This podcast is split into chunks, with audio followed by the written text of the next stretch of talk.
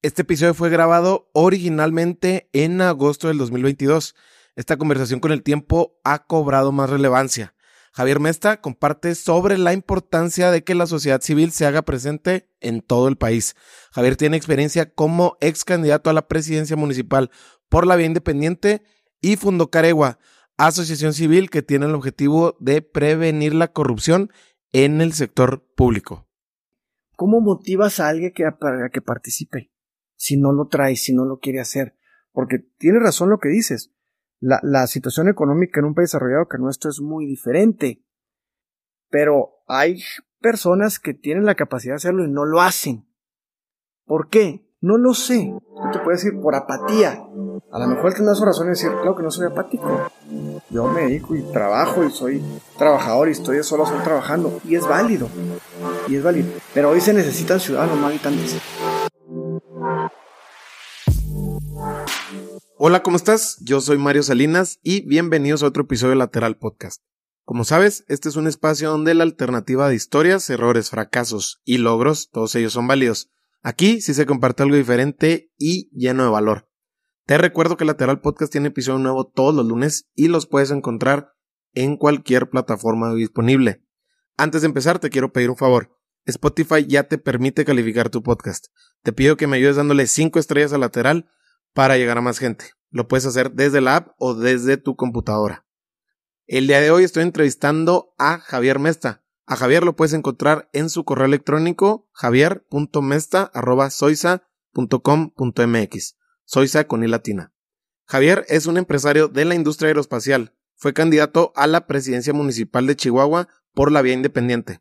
Además, junto con un grupo de personas comprometidas por el bien común, fundaron Caregua, organización de la sociedad civil que se dedica a combatir la corrupción a través de la transparencia y la vigilancia ciudadana en el uso de los recursos públicos.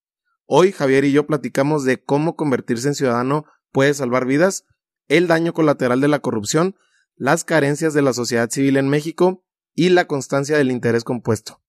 Te dejo con esta sumamente interesante charla con Javier Mesta. Javier Mesta, bienvenido a Lateral, ¿cómo estás? Mario, muy bien, muchas gracias por la invitación algo que me llamó mucho la atención y, y lo quiero compartir aquí es cómo las historias que a los dos nos conectan tienen que ver mucho con el fracaso y es algo que sé por, por María Elena, que tú también eres, has sido de escucharlas y seguramente también conectar con ellas. Tú también pasaste por esa, por esa maestría, ¿no? Que significa el fracaso en términos de reflexión, aprendizaje, estómago, hacer, hacer estómago, como le decimos acá en México. Y sé que tienes un, una historia bien interesante. Me gustaría que empezáramos de lleno con eso y luego vamos a, a ir platicando quién es Javier Mesta. Claro, con todo gusto. Y definitivamente el fracaso es parte de la vida. Aquel que, que dice que nunca ha cometido algún error o aquel que dice que nunca ha tenido un fracaso, pues la verdad es que creo que tiene que hacer un examen de conciencia en lo que está diciendo, porque todos pasamos por eventos complicados y muchas veces la gente tendemos a esconderlos, ¿verdad? Porque decimos, ahí me da, me da miedo, me da vergüenza decir que, que he fracasado, que he tenido tropiezos.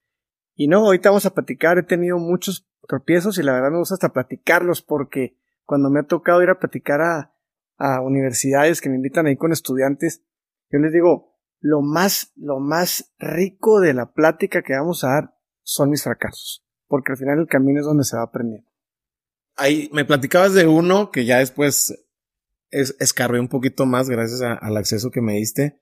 Eh, durante cuando tenías ya tus tres hijos, consolidado tu matrimonio y tu familia, y se viene, pues se viene eh, China sin preguntar y con todo, y te hace volver a rediseñarte a ti como persona y a la compañía que estaban construyendo y volver a girar hacia otra.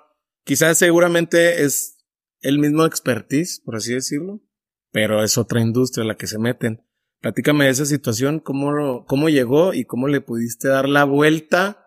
Digo, hay veces que nos, que las preguntas no le hacen, no le hacen justicia a los tiempos, pero si lo pudieras compartir, ¿cómo lo, ¿Cómo lo enfrentaste? Sí, fíjate que La compañía de la que hablas es una compañía que mi padre inicia en 1949, en donde inicia haciendo camisas, pantalones, ropa de vestido. De hecho, por ahí, no sé si, a lo mejor algunos de los que nos van a escuchar, eh, escuchando los pantalones Billy the Kid. Esa fue una fábrica de pantalones que, que mi padre y mis tíos iniciaron y fabricaban pantalones de mezclilla, chamarras, etcétera, por todo México. De ahí fue migrando. Posteriormente se empezó a, hacer manufactura para Estados Unidos en, en, lo que se refería a mezclilla. Posteriormente empezamos a migrar a ropa deportiva y por ahí del 2000, del 2000, 2006 ya fue lo último. Ya era imposible competir con los chinos y pues tristemente en 2006 tuvimos que cerrar eh, ese negocio familiar. ¿Qué estabas haciendo tú? ¿Cuál era tu rol? En, ese, momento, Mario, en ese momento estábamos fabricando en Veracruz, porque fue cuando el presidente Fox inició con su programa de marcha hacia el sur. Y la realidad es que ya no podíamos competir con los, con los costos de, de tanto de Oriente como de Centroamérica. Y nos tuvimos que ir a, Veracruz y, y me tocó abrir fábricas en Rinconada, Veracruz, en Carrizales, Veracruz. Son, son pueblos chiquitos, son pueblos muy chiquitos. Y nos fuimos ahí precisamente para estar lejos de, de la competencia. La verdad es que nos fue muy bien. La gente de Veracruz muy trabajadora. Y en 2006 se acaba el contrato y se acaba el negocio. Entonces, de ser un negocio que logramos tener cerca de 3.000 personas este, cosiendo, manufacturando ropa, llegamos a cero en 2006. Y esa fue una etapa bien complicada porque, porque recuerdo, pues ya cerramos y, y no somos una familia de 11 hermanos. Somos eh, siete mujeres y cuatro hermanos. Yo soy el menor. Fíjate, mi hermana mayor me lleva 19 años. Y mi hermano el segundo me lleva 18. Cuando cerramos el negocio, dijimos, bueno, ¿y ahora qué hacemos? Pues no teníamos la menor idea qué hacer. Y sabíamos dos cosas, man. Sabíamos que, que sabíamos cómo exportar y sabíamos que sabíamos manufacturar con la máquina de coser, porque es lo que habíamos aprendido de niños. Y entonces en ese momento Jesús, Jesús mi hermano, que es el que el segundo que me lleva 18 años, y yo nos asociamos y en ese momento empieza la coyuntura de que viene la industria aeroespacial a Chihuahua. Y ahí nos montamos y ahí empezamos. Y arrancamos Soiza, éramos siete, siete personas, éramos siete que arrancamos con Soiza. Y sin dinero, no tenemos dinero. Y este fue una etapa muy complicada porque por ahí te platicaba cuando hablamos, cuando arrancamos Soiza, pues los primeros años fue perder dinero, los primeros dos años. El tercer año ya empezamos a salir tablas. En la, en, a ver, vamos al, vamos al detalle de, eso que me cuentas porque Ahorita claro que, que lo cuentas y pues ya es parte de la, de la historia y de la anécdota, ¿no? O de la aventura. Pero en ese momento dices que empiezas en ceros eh, cuando se reducen de 3000 a cero. Es decir, a cero. Plantilla cero. Ya nada más quedan las. cero y además, permíteme decir otra cosa. Cerramos y debíamos mucho dinero a los bancos. Entonces en ese momento tuvimos que vender inmuebles que teníamos para liquidar a los bancos y prácticamente nos quedamos en ceros. Y entonces ahora sí fue cuando empezó la etapa de Soiza. A ver, pero platícame, ¿cómo es para, para ti? ¿Qué es en ceros para ti? Es decir, eh, apenas pagabas colegiaturas de tus, de tus tres hijos, estaban en casa de renta, o sea, ¿qué es en ceros? Eh, ¿Qué tanto es en ceros en ese momento para ti? En cero me refiero que el negocio habíamos sido eh, generando una serie de, inmuebles a base de, de, pues de, los años, ¿no? Y cuando se nos viene esto encima, debíamos dinero a los bancos y pues tuvimos que, que liquidar todo. Entonces, a vender inmuebles para pagar créditos. Entonces, lo que me refiero es que el negocio al final del camino pues quedó en ceros. Yo tenía unos ahorros porque a mí mi padre desde chico me, me inculcó el, el hábito del ahorro. Y gracias a eso, tuve la oportunidad de arrancar Soiza y durar dos años sin recibir un, solo centavo. Es decir, te fondeabas, te autofondeabas de tu ahorro. Me autofondeaba de mis ahorros. Claro está que, ya de ahorita me da risa, pero en aquel momento no quería que amaneciera. Eh, claro está que estuve a dos, tres meses de no pagar colegiatura de mis hijos. Estuve a dos, tres meses de que me cortaran la luz en mi casa. Y, y bueno, gracias a Dios, ya era el tercer año de Soiza. Empezaba Soiza a levantar. Ya el año tres salimos tablas. Y bueno, ya alcanzamos a empezar a recoger algún dinerito para pagarnos porque no nos pagábamos nada. Y de ahí del año 4 en adelante es cuando ya se empezó el negocio a, crecer. Pero sí, los primeros años fueron muy complicados. Fue, fue de, de puro pulmón. Es más, empezamos, soy lo empezamos, Mario, con un crédito que nos dieron en Fiapech, en el Estado, de 500 mil pesos. Con eso compramos las máquinas, con eso empezamos, y obviamente lo demás lo fondeamos, Jesús y yo, pues de lo que teníamos nosotros, ¿no? Entonces esa es la historia de Soisa a, mí me da mucho orgullo cuando llegamos a Suiza porque siempre los llevo y los llevo al, al, al cuartito donde estábamos los siete, que ahí estaba dos, tres máquinas de coser, estaba un escritorio, estaba una computadora y párale de contar. Y bueno, lo demás es historia. ¿Cuánto tiempo pasa de que ustedes, es decir, que hacen ceros, liquidas, eh, liquidas las cuentas que, de, préstamos que tenían o de créditos, perdón? ¿Cómo es la, el racional de voltear a, a, la industria aeroespacial. Es decir, ¿quién tiene la idea? Si tu hermano, si simplemente es una coincidencia, ustedes lo ven, lo busca, es decir, va a ver, vamos a ver en qué industria. Estamos en Chihuahua, ya sabemos la naturaleza del estado, 100% maquila, en ese entonces todavía aún más, pero ¿cómo, quién define o quién toma la, la, la pauta para voltear a ver con lo que ahorita ya es todo lo que significa. Fíjate que es como dicen, es como se junta el hambre con las ganas de comer. Estábamos en esa, en, en esa transición y, dijimos Jesús y yo, oye, podamos pues hacer algo juntos, va, eh, estar en nuestro espacial que viene. En ese momento, fíjate lo que, lo que es, este, nos, nos hablan de gobierno del Estado y nos dicen que hay una empresa que quiere, una empresa que necesita un proveedor local para que le haga unos, unos como, como casas de campaña para los inflables de emergencia de los aviones.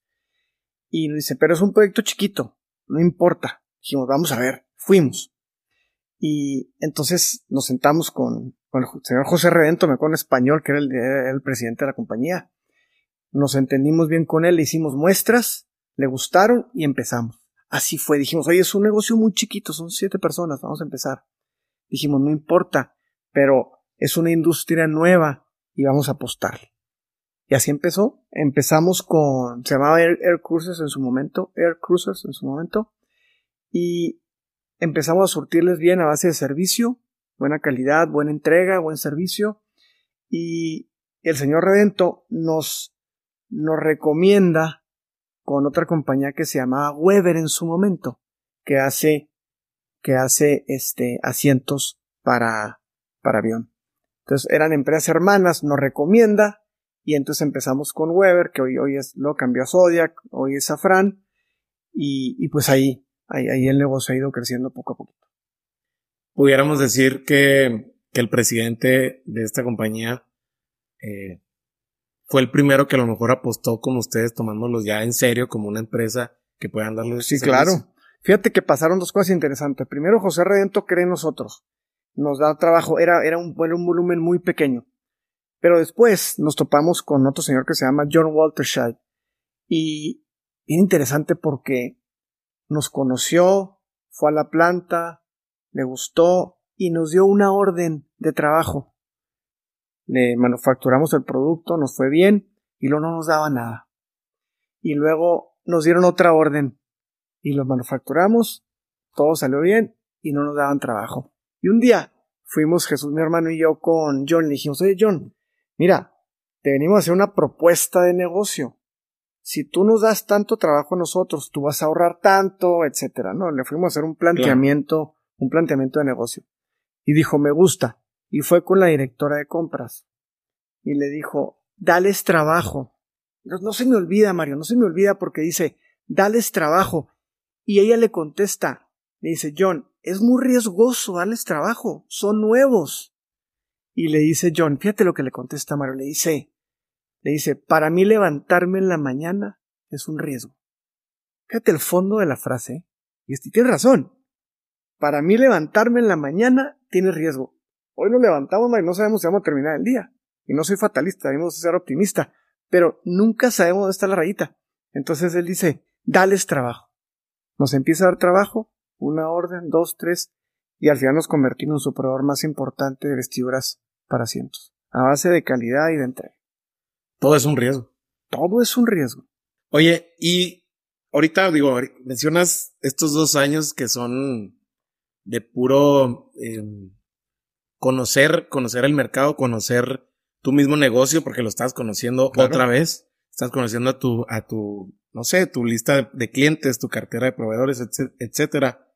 Nunca llegaste en algún momento a acercarte quizá a querer tirar la toalla, a decir, bueno, eh, estoy conectado, conozco al gremio empresarial de, de, acá del norte, puedo levantar el teléfono y quizá, quizá pueda participar en algún proceso, un cementos, un interceramic, de los peces gordos o, de las maquilas que tú me quieras mencionar, es decir, de hacerte un poquito a un lado después de dos años de decir, híjole, le estoy rascando a esta cuenta del banco que sé, sé cuál es su oxígeno y no sé si Soisa me vaya a dar ese, ese lapso para dar el do de pecho, me explico, porque al final del día, como seguramente eh, tú has sido testigo de esta clase de comentarios, que siempre se les recomienda fracasar o a intentar siempre y cuando estés soltero, que yo estoy un poquito en desacuerdo, pero sí entiendo el racional también, ¿verdad? Porque no se trata de ser kamikazes. O sea, tampoco no te vas a aventar eh, a casi volar en pedazos todo lo que has hecho. ¿Cuál es la línea? Pero sobre todo tú sí te pasó por algún momento decir, bueno, creo que eh, creo que ya es buen momento de, de, hacerme un lado de la fiesta, ya es sí. momento de irme. O siempre estuviste necio y persistente, porque ahorita es persistencia para ti, ¿verdad? El resultado te pone del otro lado. Fíjate que, qué buena pregunta, y la verdad es que nunca dudé en seguir siempre estuve determinado a seguir. Estaba muy complicado, como te decía al principio, no quería que amaneciera porque cada vez, como dices tú, mi cuenta cada vez tenía menos oxígeno, pero yo quería ser empresario. Yo quería ser empresario y lo tenía muy claro. Yo tuve cuatro fracasos empresariales previo a la Soiza. O sea, ¿tú sabes de béisbol o no? ¿Qué porcentaje de un no, no, sé tanto entonces. Bueno, pero ya es Pero que, sí tengo las bases, pero a ver. ya es que dicen que un bateador que pega un, que, que Arriba de 2 de 270 y 250, ¿no? es buenísimo. Es ¿verdad? buenísimo, ¿no? Bueno, yo no llego a ese porcentaje. Yo tengo un 20% de bateo. De cinco, de cinco negocios que emprendí, me pegó uno. ¿Sí? Y qué bueno, porque ese fue, vale la pena por todos los demás. Bueno, pero es el principio del 80-20. Digo, Es- entiendo, entiendo muy bien tu punto porque Claro. es que, bueno, digo, te estoy interrumpiendo, nada más voy a complementar esto. No, ya. Creo yo que el fracaso y el éxito no van separados. Ah, no. Y, y es algo difícil de entender. Creo que, creo que ahorita, o sea, yo lo digo porque yo también ya pasé por esa aduana. La gente que no ha pasado es difícil que lo entienda hasta que lo viva. Es algo, ahora sí que es algo vivencial, ¿no? Eh, sí podemos hablar de mucha teoría, pero creo que, creo que hay que entender que el, que el fracaso va dentro de la fórmula del éxito. Claro. O sea, no son, no es blanco y negro, ¿no? O sea, es lo que tú estás diciendo. O sea, de cinco le pegas a uno, pero ese uno vale por diez. Claro, vale la pena por los cinco. Entonces, entonces, yo siempre estuve determinado yo quiero ser empresario. Y sí, veía, hubo momentos que decía, híjole, qué bárbaro, ¿en qué momento va a despegar esto? Pero teníamos la, la, la fe de que a base de esfuerzo, a base de trabajo, a base de dedicación, lo íbamos a sacar. Y salió.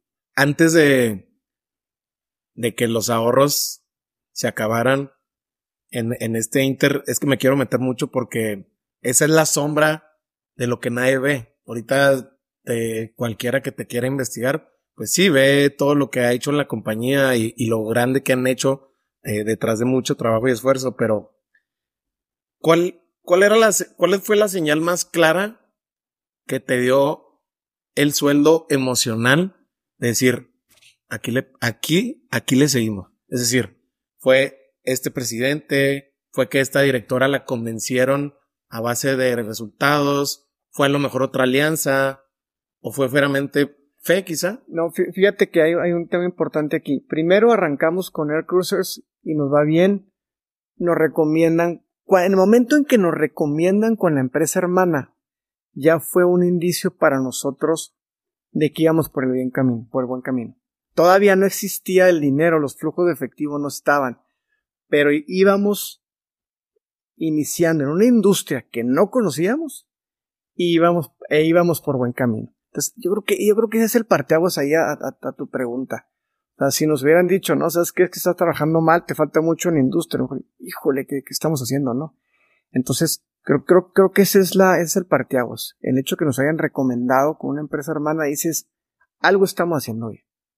¿Qué era lo que estaba haciendo bien en ese momento? Entrega, calidad, servicio en una industria que veníamos de una industria de la ropa que había cero certificaciones y nos cambiamos a una industria aeroespacial en donde todo lleva una certificación por cuestiones de flamabilidad, por cuestiones de seguridad. Entonces a la hora que tú embarcas una vestidura, lleva certificados de todos los materiales. O sea, no es lo mismo y tienes que tener una rastreabilidad. Nos tuvimos que certificar en, así como el ISO 9000, pero se llama el AS 9100, 9100. Este, nos certificamos en el AS. Fue complicado certificar. Me acuerdo la primera, el auditor de BSI, cuando llega y nos, y nos audita, me dice, Javier, ven, necesito platicar contigo. Así como el boxeador cuando está en la pelea y que avienta la toalla el, el, el, entrenador, el coach, ¿no? Este, dice, ¿sabes que La voy a detener. Porque si le sigo, te va a ir muy mal.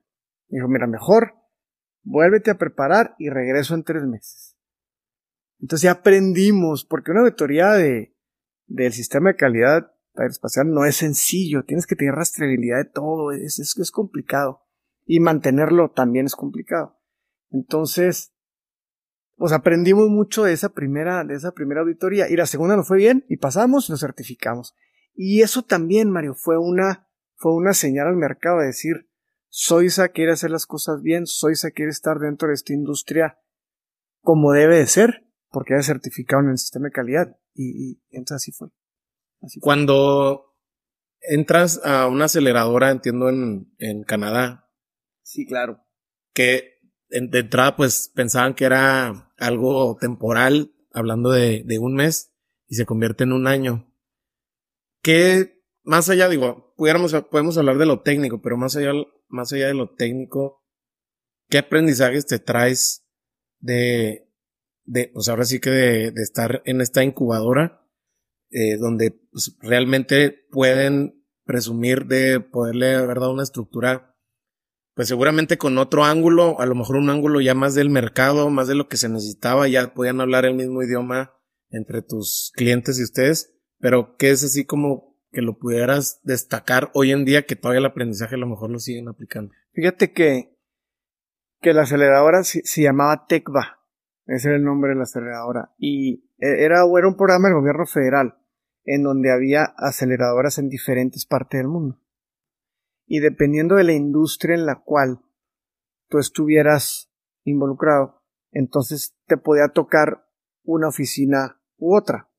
En el caso nuestro, estaba Montreal, que Montreal es un, es un clúster aeroespacial muy importante. Ahí está Bombardier. Entonces, cuando vienen a Chihuahua a, a reclutar empresas, pues van a Soiza y, y, venían, y venía uno de los coaches, porque esa es la parte interesante, que los coaches eran, eran ex funcionarios de la industria aeroespacial. Entonces conocen el mercado, eh, conocen la industria, entonces fue un proceso muy interesante. Entonces empezamos con ellos y nos empezó a ir bien. Luego me toca irme, para allá, iba por un periodo de siete semanas. Y al final nos acabamos quedando un año. Fue un proceso muy interesante, me tocó participar ahí más con, con, con los coaches y de ahí empezamos a hacer lo que le llamábamos nosotros unos board meetings, nuestras juntas de consejo con ellos, que teníamos tres, cada tres o cuatro meses. Y la verdad, Mario, eso fue un antes y después. Los dos coaches, uno, uno tenían unos perfiles complementarios. Uno era más del mercado, más la visión a largo plazo. Más global, quizás. Más, más, un poco más global.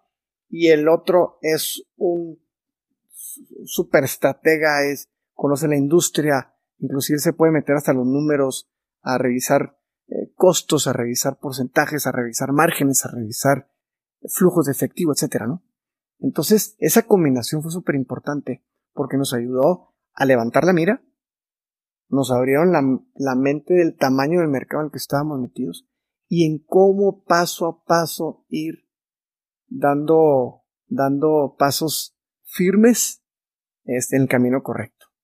Entonces, la verdad es que Tecva fue para nosotros una, un, de verdaderamente un parteaguas y nos ayudó muchísimo, antes y después de Tecva.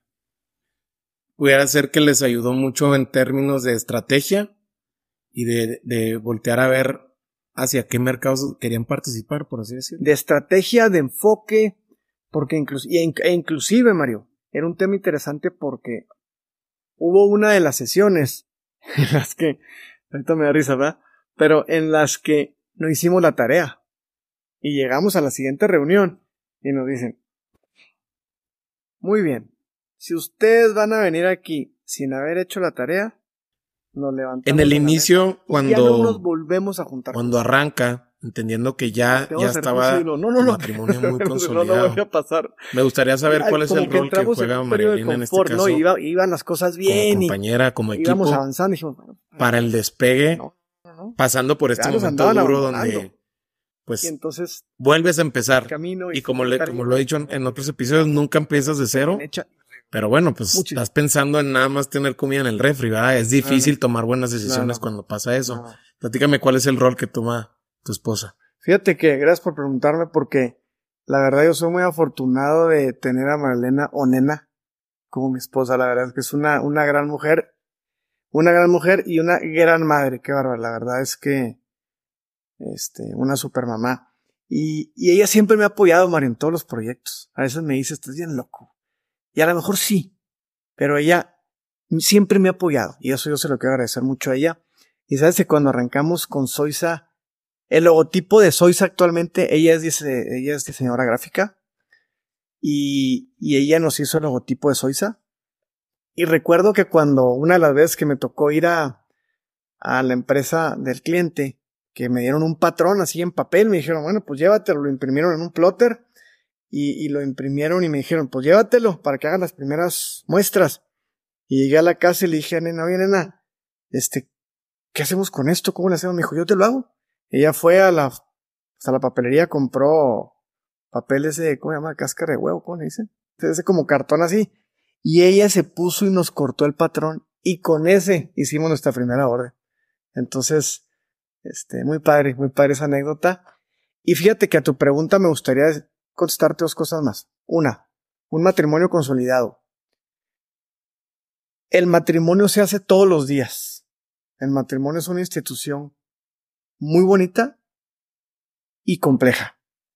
A nosotros nos tocó participar en un grupo que se llama, se llamaba Trascender, en donde un grupo de matrimonios ya más adultos, los teachers, les decíamos nosotros, que eran más adultos que nosotros, eh, daban cursos de pareja de fin de semana. Y interesantísimo, Mario, porque tú creías que ese matrimonio que te estaba dando ese testimonio nunca se peleaba, no tenían problemas. Y no, al final aprendimos ahí que todos los matrimonios tienen problemas. El tema es cómo atiendes esos problemas. El tema es cómo los aborda. El tema es la comunicación entre la pareja.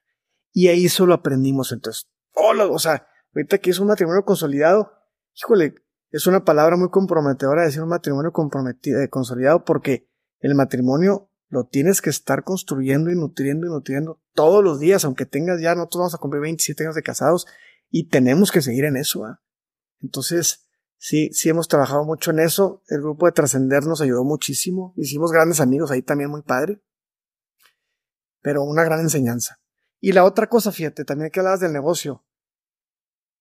Cuando empezamos a crecer en Soisa, pues llega un momento en que dices, híjole, ya el negocio iba bien, Digo, no es el gran negocio ni mucho menos, pero va bien. Y en la industria aeroespacial había unas gráficas, fíjate qué interesante, en donde las grandes crisis mundiales a la industria aeroespacial no le pasaba nada. Las torres gemelas se, se estancó el crecimiento de la industria y luego volvió a subir. El 2008, 2009 se estancó y volvió a crecer. Dijimos, estamos en una industria en la que no le hacen nunca nada las crisis. Llegó la pandemia. 15 de abril, día de mi cumpleaños. De 2020. De 100 aviones que volaban en el mundo, volaban 4. El 96% de los aviones estaban estacionados. En todo el mundo no volaba nadie. Y dijimos, ¿qué pasó? ¿Qué pasó con esta industria que creímos que siempre iba a estar? ¿Y a, dónde voy? Que, que nunca, nunca, nunca hay que bajar la guardia. Nunca hay que creer que ya llegué. En nada, ¿eh? En el matrimonio, en la empresa, en la salud. Oye, ya estoy muy sano y ahora sí ya lo que yo quiero empezar a comer mal. No, no, no, al rato te cobran la factura, tú no te apures. En todo, nunca hay que creer que ya llegué. Siempre hay que seguir trabajando en todo. Porque 2021 fueron años súper complicados para nosotros. La salvamos gracias a qué? Aprendimos de la lección anterior de cuando debíamos mucho dinero. Jesús, mi hermano y yo siempre hemos sido ya muy cautelosos en cuánto dinero tenemos. Este, pedimos prestado, de no apalancar mucho el negocio. Fue lo que nos salvó. Si nomás nos ha agarrado muy apalancados, nos hubiera ido terrible. Ahorita ya este año empieza otra vez a levantar. Pero dos años terribles. Entonces creo que tu enseñanza importante es nunca bajar la guardia, nunca creer que ya la hice, nunca creer que, que, que mi negocio siempre va a seguir creciendo, nunca creer que, no, no, no, no, no. Y si no, híjole, pues hay muchos ejemplos hoy en día, ¿no? Ahí vienen los carros que están ahora con, con el tema de, de, lo, de los, de los eléctricos, este, los cines, cambian las cosas, cambian las tecnologías, cambian las tendencias y para atrás. Entonces, entonces yo creo que, que una gran enseñanza fue nunca bajar la guardia y nunca creer, ya la hice. No, hombre, qué bárbaro. Nunca sabes lo que puede pasar. Sí, porque al final del día pues te mueves en un mercado donde hay mil variantes, mil competidores. Claro. Y, y pues, es, es, parte de, de, estar en una economía global, ¿verdad? Pues también eso está, eso está Exacto. en riesgo. ¿no? Exactamente. Pero sí, es, es, es, es, bueno, es bueno entender por qué no es bueno rendirse. Es decir, ver el racional. Claro, claro. De acuerdo con eso. Sí, no, ya la hice. Ya tengo cien mil seguidores en el podcast. Ya no hay bronca. Te duermes y de repente volteas y ya te bajó a 50. No, y, y pasa, digo, no soy el caso, pero sí una, un descuido de algo que puedas decir o hacer. Eh, al final del día nos debemos mucho a la percepción que damos ante la gente o a la imagen. Entonces, pues sí, estar, de, estar consciente que al final del día el podcast tiene una orientación, un objetivo y hay que vivirlo dentro de esos mismos estándares, ¿no? O sea, al final del día yo hablo mucho de, del crecimiento y, y del desarrollo de la gente a los términos que tú entiendas que te alcancen o los que quieras hacer. Eso sí, yo no lo cuestiono, pero yo tengo que vivir bajo ese tipo de corriente Claro. filosofía, ¿no? Entonces, Claro. sí, Y- sí y te fíjate- entiendo. Y fíjate que aquí, curiosamente, apunté una frase que me gustó mucho porque eso lo leí en el libro de Focal Point, que dice, nada fracasa más que el éxito. Porque lo, a lo que se refiere, dice, nada fracasa tanto como el éxito. Porque dice que cuando tienes éxito en algo, repito, deporte, salud, negocio, lo que sea, y crees que ya eres el Juan Camané, ahí es cuando te vas para abajo. Siempre tienes que seguir buscando hacia arriba y hacia arriba y hacia arriba y hacia arriba. Y esta pandemia nos, nos puso una lección de decir, creían que estaban en la mejor industria. Pues te voy una cosa, se fue de la peor industria en la época de la pandemia, era la aeroespacial. La peor, así estaban todas, la médica hasta acá, y la última, la, la aeroespacial. Pues no que no. Entonces nunca hay que pensar que a mí no me va a pasar, nunca hay que pensar que ya llegué. Hay que seguir, hay que seguir, hay que seguir, hay que seguir, hay que seguir, hay que seguir, hay que seguir. Y además eso alimenta el alma. Sí, de acuerdo. Te mantiene activo, te mantiene No. este, eh, vigente y te mantiene fresco. Sí, claro. Ahora vamos a, a, cambiar un poquito porque justo quería dar el preámbulo de, de, tu tiempo actual, ahorita que le estás dedicando mucho de tu atención a, a Soisa, creciendo la compañía, llegando a otros mercados. Pero se me hace, ahorita platicaba con un amigo y le, y le comentaba de, de, que no, no, nunca fue mi intención de inicio tener a lo mejor a un ex candidato a, a, un, a un puesto, hablando de, de años atrás.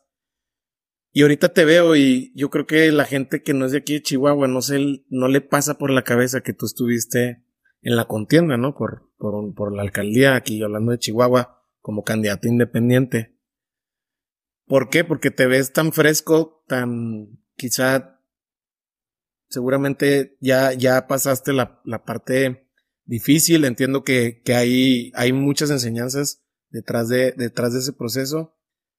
Pero cuando acabas ese proceso, ¿hay alguna cruda que te deje eh, ese mismo proceso, ese mismo ajetreo tan intenso, agresivo, quizás hasta cierto punto?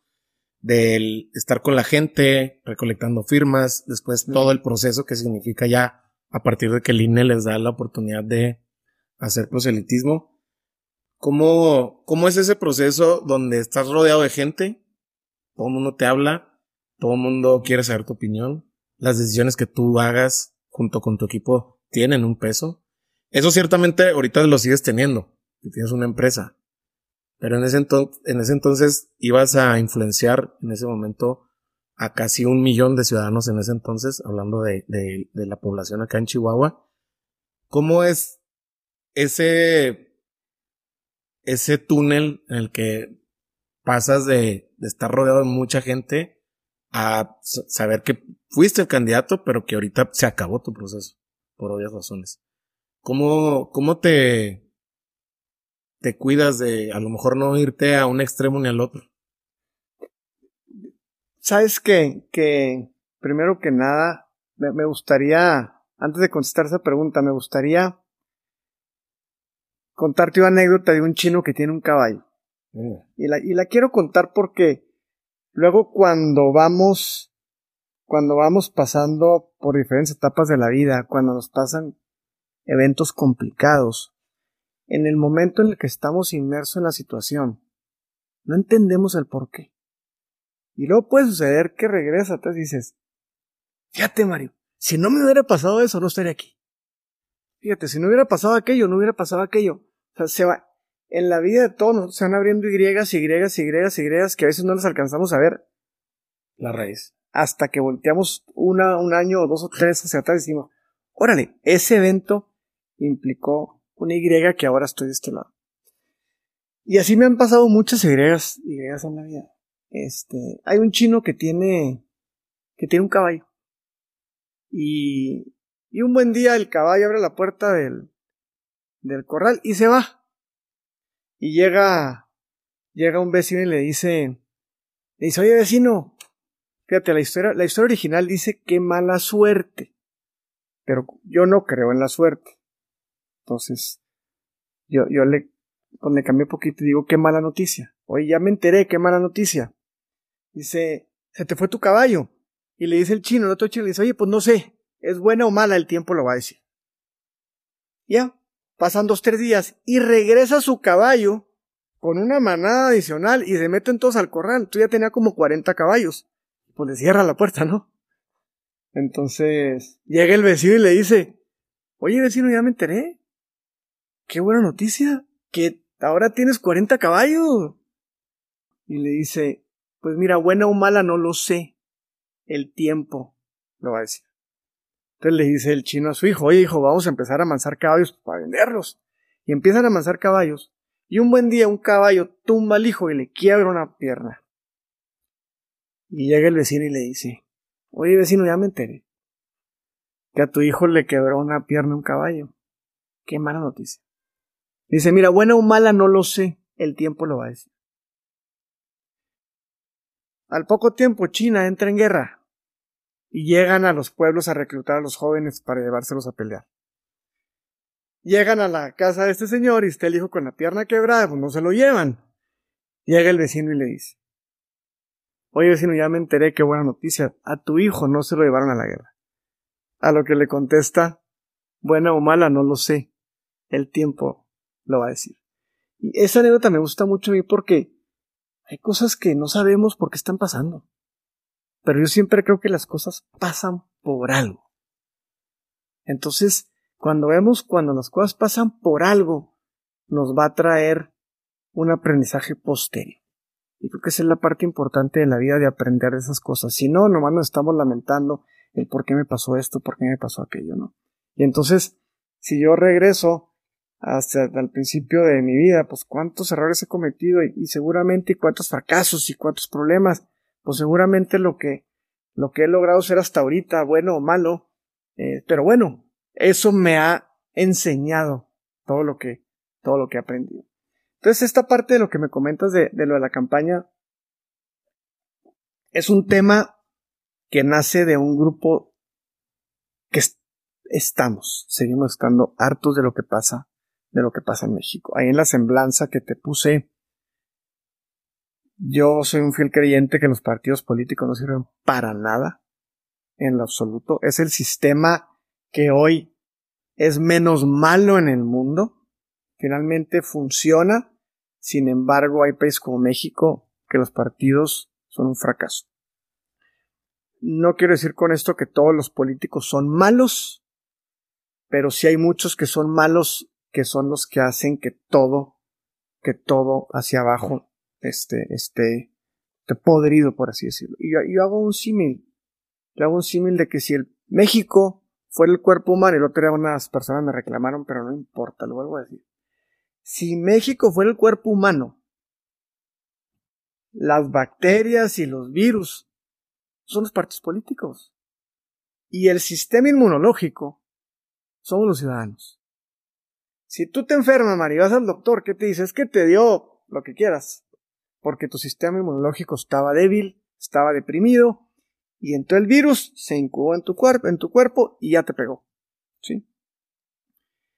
Si tuviéramos una sociedad organizada, una sociedad participativa, tendríamos un sistema inmunológico fuerte en México. Y no lo tenemos. La realidad es que es muy precaria la, la participación ciudadana. En México participa el 2% de la población. En los países desarrollados el 20 o más, casi el 25%. Y bueno, eso es muy triste porque entonces, si en Chihuahua somos 900 mil habitantes y participamos el 2, somos 18 mil personas que andamos haciendo algo. Si fuéramos el 20% serían 180 mil personas. Esta ciudad sería otra. Es más, la mitad, 90 mil. Es más, la otra mitad, 45 mil. Cambiaría esa ciudad. Entonces, nuestro sistema inmunológico está débil porque los ciudadanos somos muy poco participantes. Y creo que tenemos que llegar a cambiar eso poco a poco. Espero que poco a poco cada vez más, más personas participen. Y voy a ir a otra historia. Se está incendiando la selva. Y está un chango está un chango viendo una parvada de pájaros que van a un estanque de agua y luego vuelan sobre las llamas. Y vuelan y luego regresan al estanque y vuelan y así están. Entonces de repente el chango voltea y le dice un pájaro, y pájaro, ven para acá. ¿Qué están haciendo? Dice, estamos apagando el incendio. ¿Cómo? Le dice, claro, vamos y agarramos agua con nuestro pico y aventamos las gotitas. Y se carcaje el chango, Mario. Y le dice, qué tontería. ¿No se dan cuenta que la gota que ustedes avientan es insignificante comparado con la magnitud del incendio? Y voltea el pájaro y le dice, eso es lo que nos toca hacer a nosotros, chango. ¿Y tú qué estás haciendo? El chango no estaba haciendo nada. De eso se trata. De que cada quien agarre una gotita y la avienta esas llamas y después de muchas se apaga el incendio.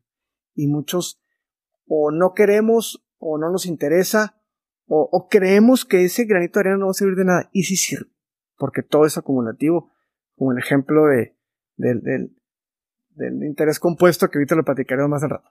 Entonces así empieza, así nace, es una, es una, es una candidatura muy suave porque es una candidatura ciudadana verdaderamente, con buenas intenciones, y siempre dijimos, después de esta contienda, pase lo que pase, seguiremos trabajando y hasta hoy seguimos trabajando.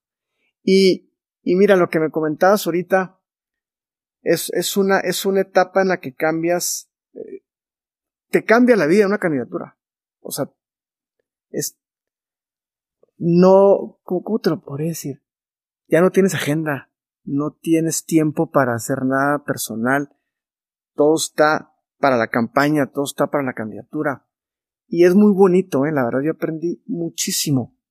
Y aquí lo importante es aprender que una vez que deja de ser el candidato, regresas a ser el ciudadano común y corriente como antes. Y creo que hay que aprender eso porque yo creo que hay mucha gente que le pega, ¿no? De que primero eres el candidato y llegas a un lugar. A mí me pasó, llegas a un lugar y tienes la silla puesta para que te sientes y las preguntas y respuestas y todo. Dejas el candidato y se acabó, ya no tienes silla, además te quitan la silla, ¿no? Entonces, hay que aprender a hacer eso. Es como la historia esa del, del que le lleva, le, me gusta mucho, de que le llevaba cada semana una corbata al secretario de Hacienda. Entonces, todos los viernes llegaba a la secretaria, oiga, aquí le traigo una corbata al secretario de Hacienda. Todos los viernes. Y un día, ese secretario de Hacienda deja de ser secretario de Hacienda. Vamos a ponerle Juan. Juan deja de ser secretario de Hacienda y un día se topa al otro señor ahí en el parque y le dice, oye, ¿no me has llevado mi corbata el viernes? Claro, yo se la sigo llevando al secretario de Hacienda. O sea, tú ya no eres. Muere el rey y el rey. Entonces así, así funciona esto. Y creo que lo, lo, lo importante de esto es que aprendimos de ese proceso. Fue súper valioso en términos personales, en términos grupales, en términos familiares también. Y, bueno, seguimos trabajando, somos un grupo de, de amigos, este, amigos originalmente y ahora ya hay más personas dentro del grupo, mujeres, hombres también, y seguimos trabajando por, por Chihuahua. A ver, vamos a, a llevarlo ahorita a un punto donde, donde justo quería llegar y es entrevistar también a, a Paulina Valles, que ha sido muy vocal aquí en la ciudad. Con, es la que estuvo en la sindicatura, ¿no? Sí, claro. Sí, claro. y hoy, hoy en día tiene un podcast muy, muy enfocado, muy de nicho y muy bien realizado. Por cierto, le, mandamos saludos, pero justo es algo que, que, que, quisiera saber desde tu punto de vista, que es un punto de vista con, con una óptica que yo no tengo, no, no tuve. Hablando de participación ciudadana, que hablas de porcentajes, del 2% al 20%, sí. hay obvias razones por qué no podemos ser, o sea, por qué no podemos ser un 20%. Primero, por un tema de economía y educación. Digo, ahí son mundos eh, que pesan muchísimo y sabemos por qué. Pero, ¿cuáles son las variables ahorita que ves que sí se pueden atacar?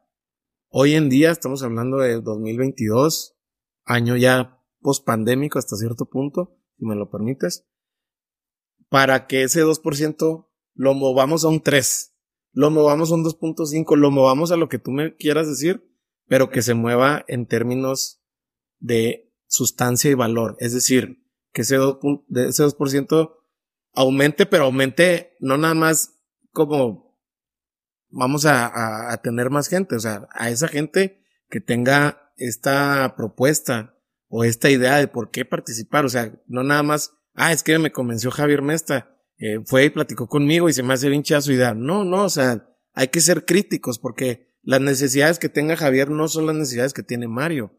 Y al final del día yo voy a trazar mi vida en base a ser un ciudadano y vivir en sociedad, justo como tú lo has hecho. Mi pregunta es, ¿cómo desde ustedes que lo ven ahorita en Caregua, vamos a hablar también bastante de, esta asociación. Que, ¿cuáles son las variables donde sí podemos hacer algo los que, como ustedes, están dentro de ese 2%? Porque tú estás dentro de ese 2%. Mira, yo creo que la primera parte, Mario, tienes que hacer algo que te guste. Porque en nuestro grupo en Caregua nos gusta trabajar en contra de la corrupción. Porque creemos que es el gran cáncer de este país. Pero hay otros que les pueden gustar los animales o los adultos mayores, eh, o, el desarrollo económico, o X, Y, Z, ¿no? Entonces yo creo que la, primera parte es, te tiene que gustar en lo que vayas a participar, si no, es imposible que dure. Tienes que tener un, motivador. La otra parte y la más complicada, ¿tú has oído hablar de la parábola de la rana hervida? No. Que si tú pones una ranita en un en una olla en la estufa, le pones agua, la echas en, el agua y le perdes el agua a fuego lento. la ranita pues se va a andar nadando, va a andar nadando.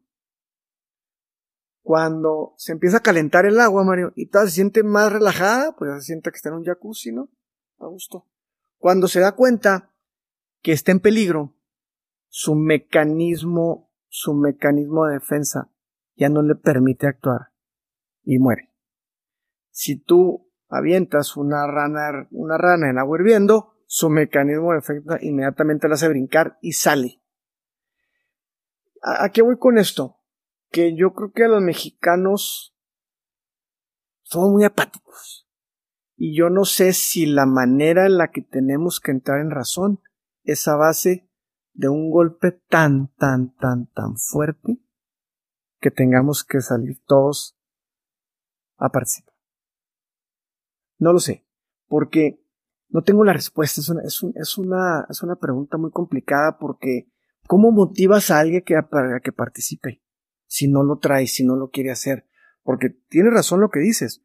La, la situación económica en un país desarrollado que nuestro es muy diferente. Pero hay personas que tienen la capacidad de hacerlo y no lo hacen. ¿Por qué? No lo sé. Yo te puedo decir por apatía. A lo mejor da su razón es decir, claro que no soy apático.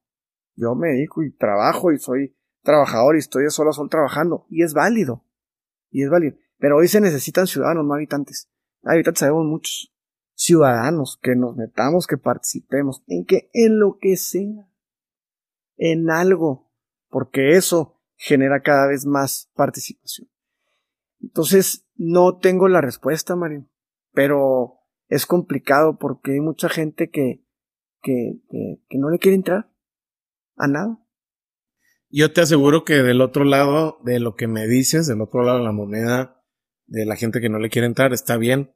Digo, al final del día no se puede eh, quitar su libertad de elección, ¿no? Digo, por algo estamos aquí hablando tú y yo. Eh, seríamos hipócritas diciendo que, que, que, que habría que obligarlos, pero hay te lo digo yo de este lado, que he tenido participaciones con, con asociaciones, yo como voluntario, es decir, donando lo más valioso, y aquí creo que podemos estar de acuerdo, que es tu tiempo. Claro.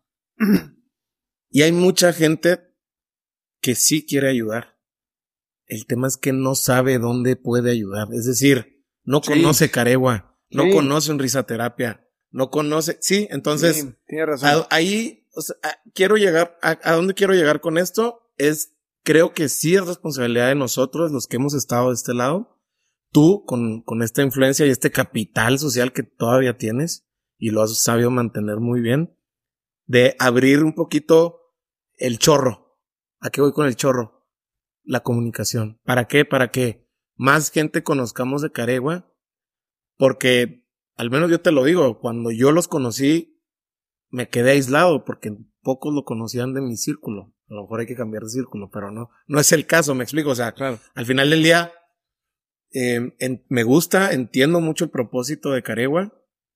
Seguramente no es por ahí mi llamado, pero ah, como dices tú, cada quien va, va a encontrar lo que le gusta hacer, pero hay gente que uno o no sabe qué le gusta hacer, no sabe que realmente, justo como dices tú, esta gota de agua va a marcar la diferencia porque no es una sola gota, es la gota que tú proporcionas, pero son muchos.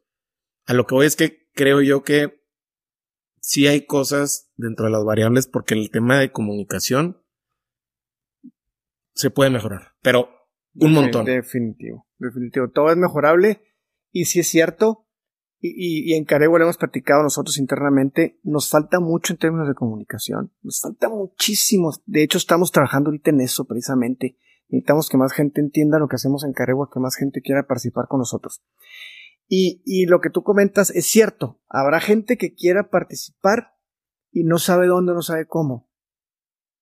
Ahora, yo estoy cierto que el que quiere participar encuentra dónde. Porque lo también puede ser una excusa. Pero ¿cómo le hago? pues investiga, habla, pregunta. ¿Sí explico?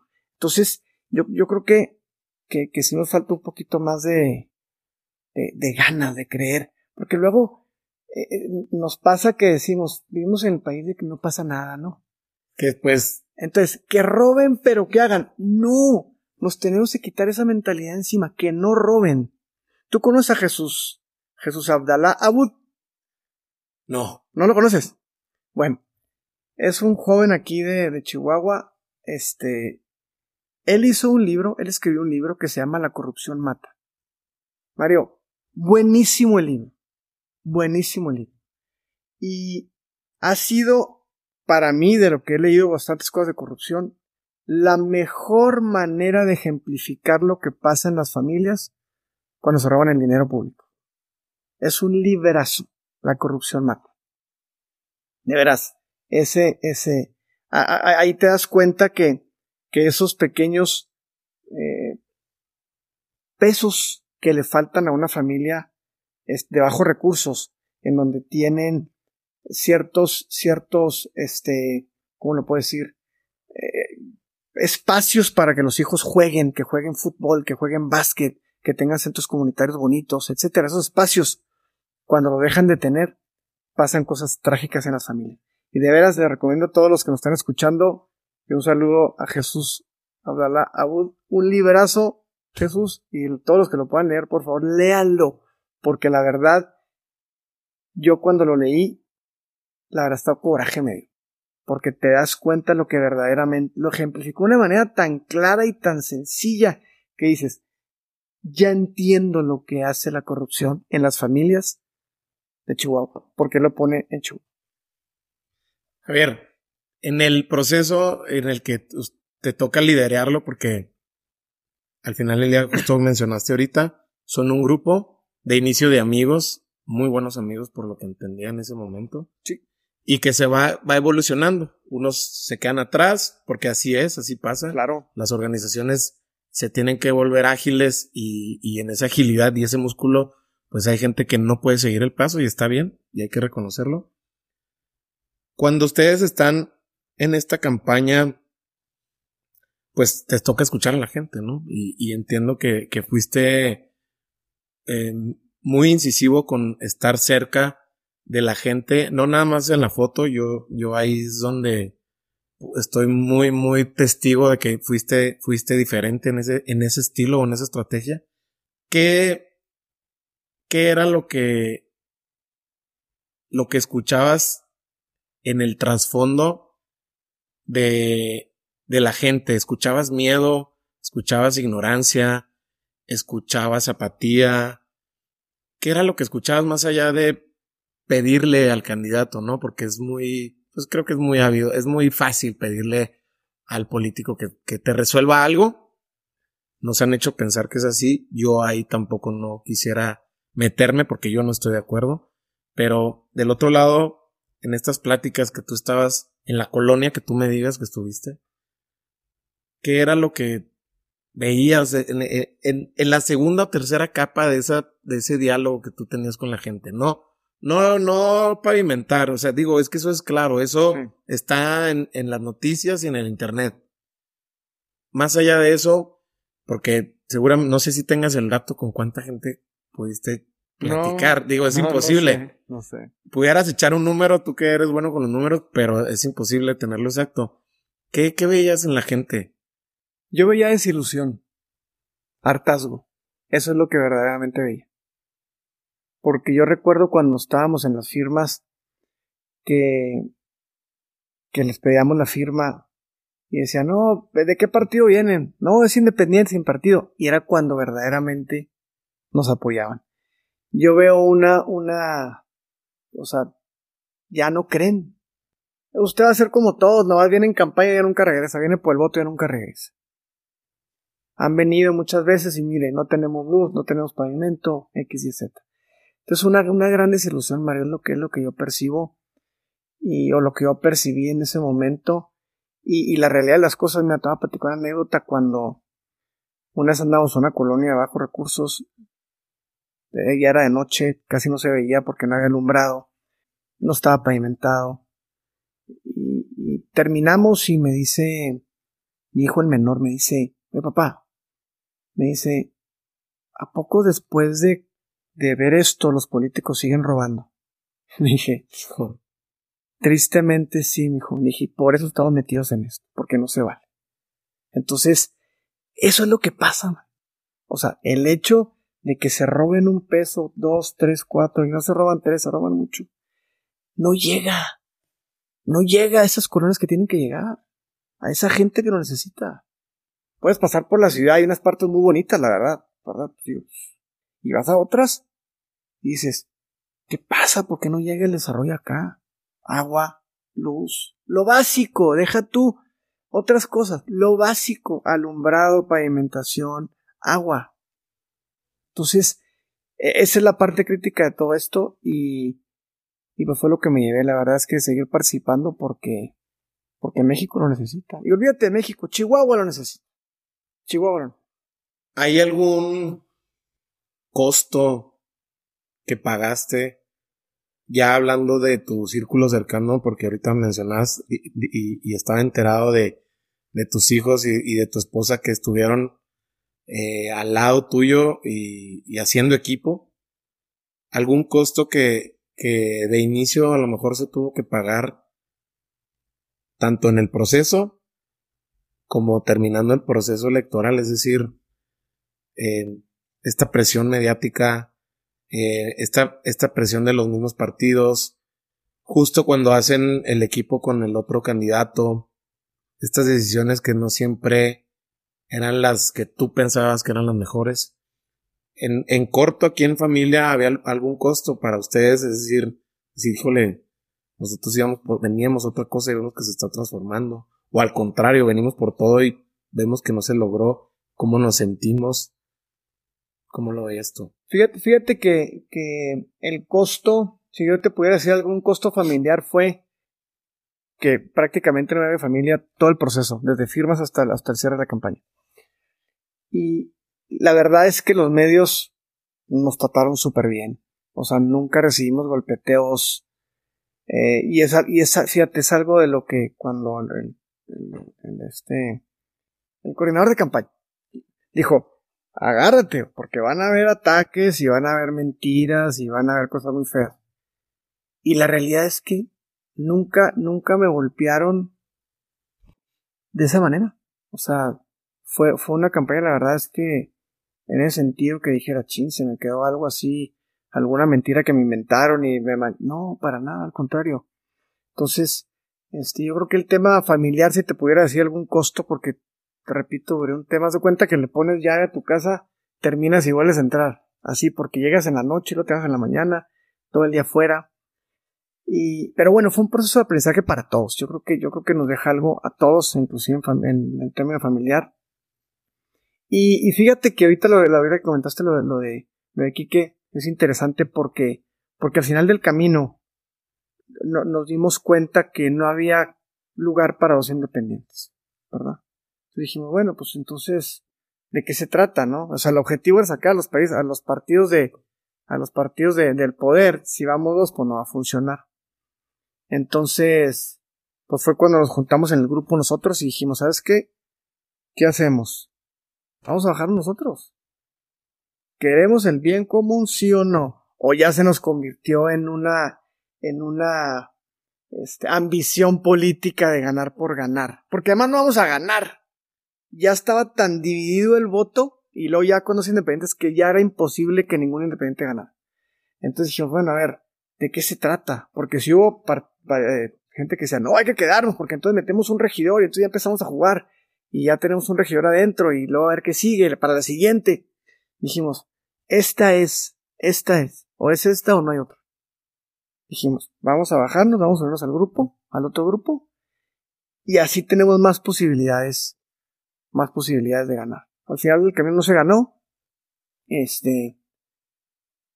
Ni modo, se hizo lo que se pudo, le metimos todas las ganas posibles. Al final, ocho veces decidieron votar por un partido político. Y está bien. Finalmente es la democracia, ¿no? La democracia sí es, se gana o se pierde, hay que aprender a, a, a ganar y a perder cuando nos toca. Entonces, hay que buscar el bien común y creo que eso fue lo que hicimos en nuestro grupo. Dijimos, vamos a buscar el bien común, el objetivo cuál es, sacar los partidos, vamos a unirnos. A ver, dos cosas ahí. Una, cuando deciden que, que Quique sea el que va a representar el movimiento independiente, ¿cómo lo toma tu grupo? Porque, Muy mal. porque yo veo que, que seguramente tú tomaste un poquito más las riendas y la madurez, pero uno, ¿cómo lo toma? Y segundo, ¿qué hubieras hecho o qué hubieran hecho ustedes diferente para entender los tiempos donde había que apretar el acelerador y meterle todo, todo lo que había? Digo, digo, desde que, para que entienda la gente, al final el presupuesto no fue equitativo. Ah, Eh, no, claro. y digo, nada. es un recordatorio porque hay gente que nos escucha y por supuesto que lo recuerda, pero Sí. era ni siquiera, ni siquiera, no había una proporción, era de 1 a 10, creo, algo así. Este, más.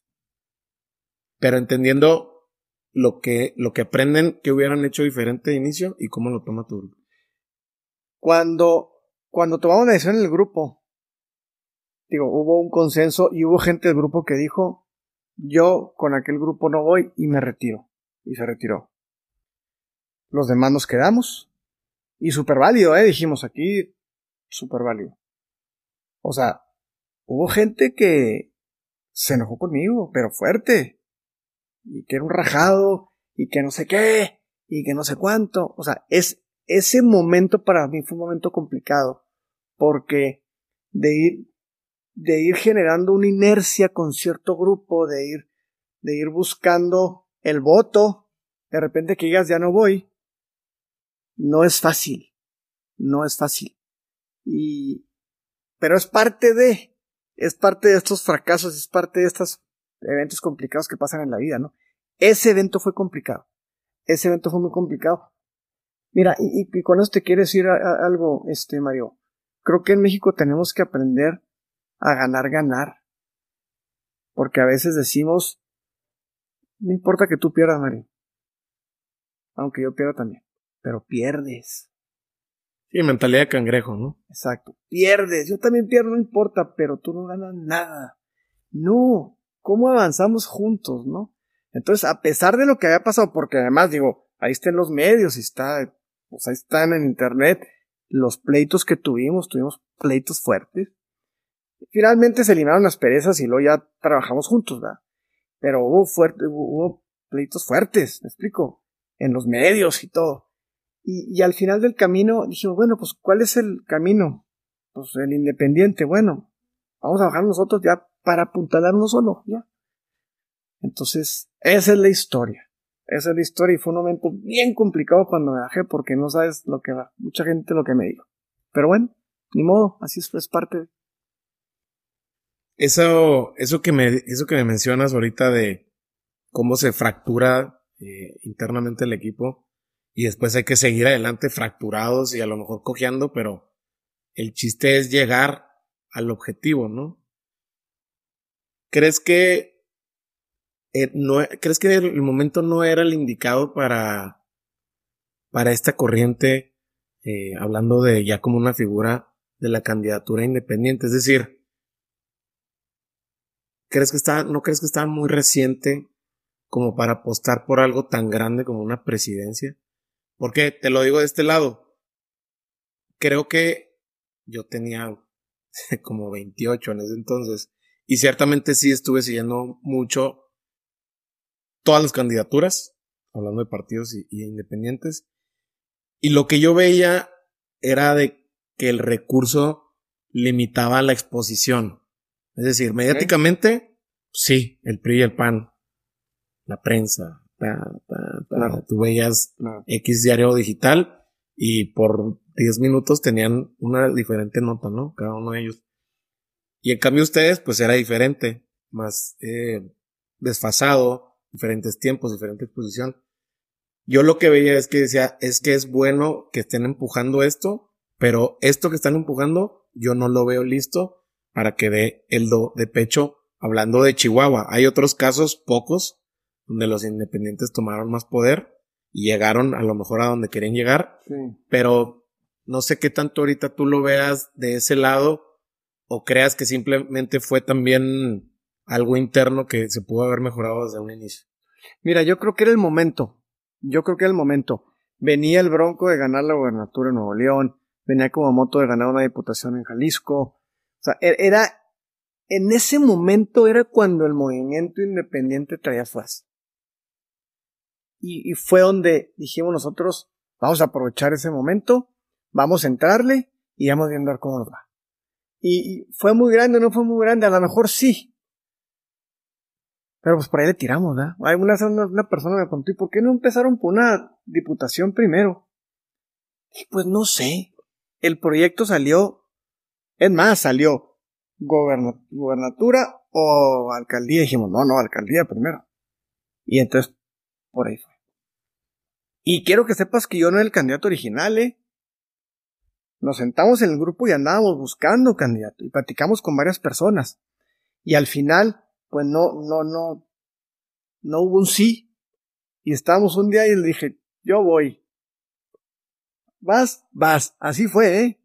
O sea, no estaba planeado ni nada. Dije, oigan, si, si ustedes del grupo, porque éramos un grupo, si este grupo está de acuerdo, yo levanto la mano y yo voy. Es más, le dije, hasta me salí en la reunión. Platiquen, dialoguen. Ustedes díganme, si sí, yo le voy y si no, pues no voy, no pasa nada, amigos, como siempre. No, sí, va. Y pues le entramos, ¿verdad? Y, y, y bueno, creo que fue una experiencia interesante. Cuando, cuando escuchando tu, tu plática de TED, eh, mencionas de cómo esto se va a volver un estilo de vida. Y eso se me hace una decisión muy importante, entenderla y cómo la has interiorizado y al final le ha mantenido y lo has construido ya hoy en día a lo que es Caregua.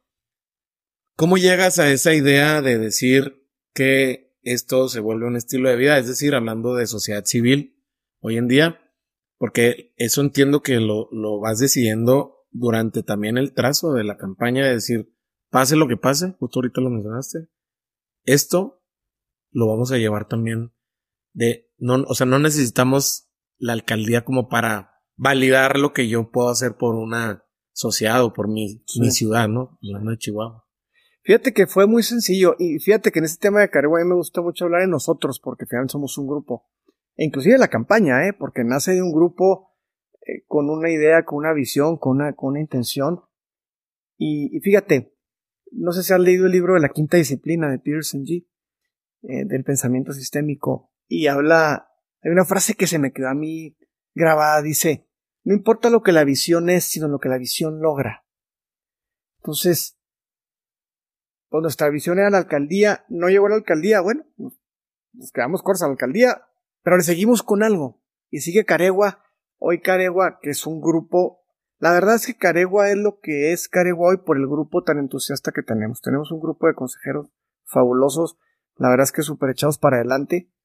Hoy Caregua ya estamos monitoreando el municipio, estamos monitoreando el estado, ya, están, ya estamos cerca, hay como 15 o 20, ya hay 22 monitores Caregua funcionando a nivel nacional.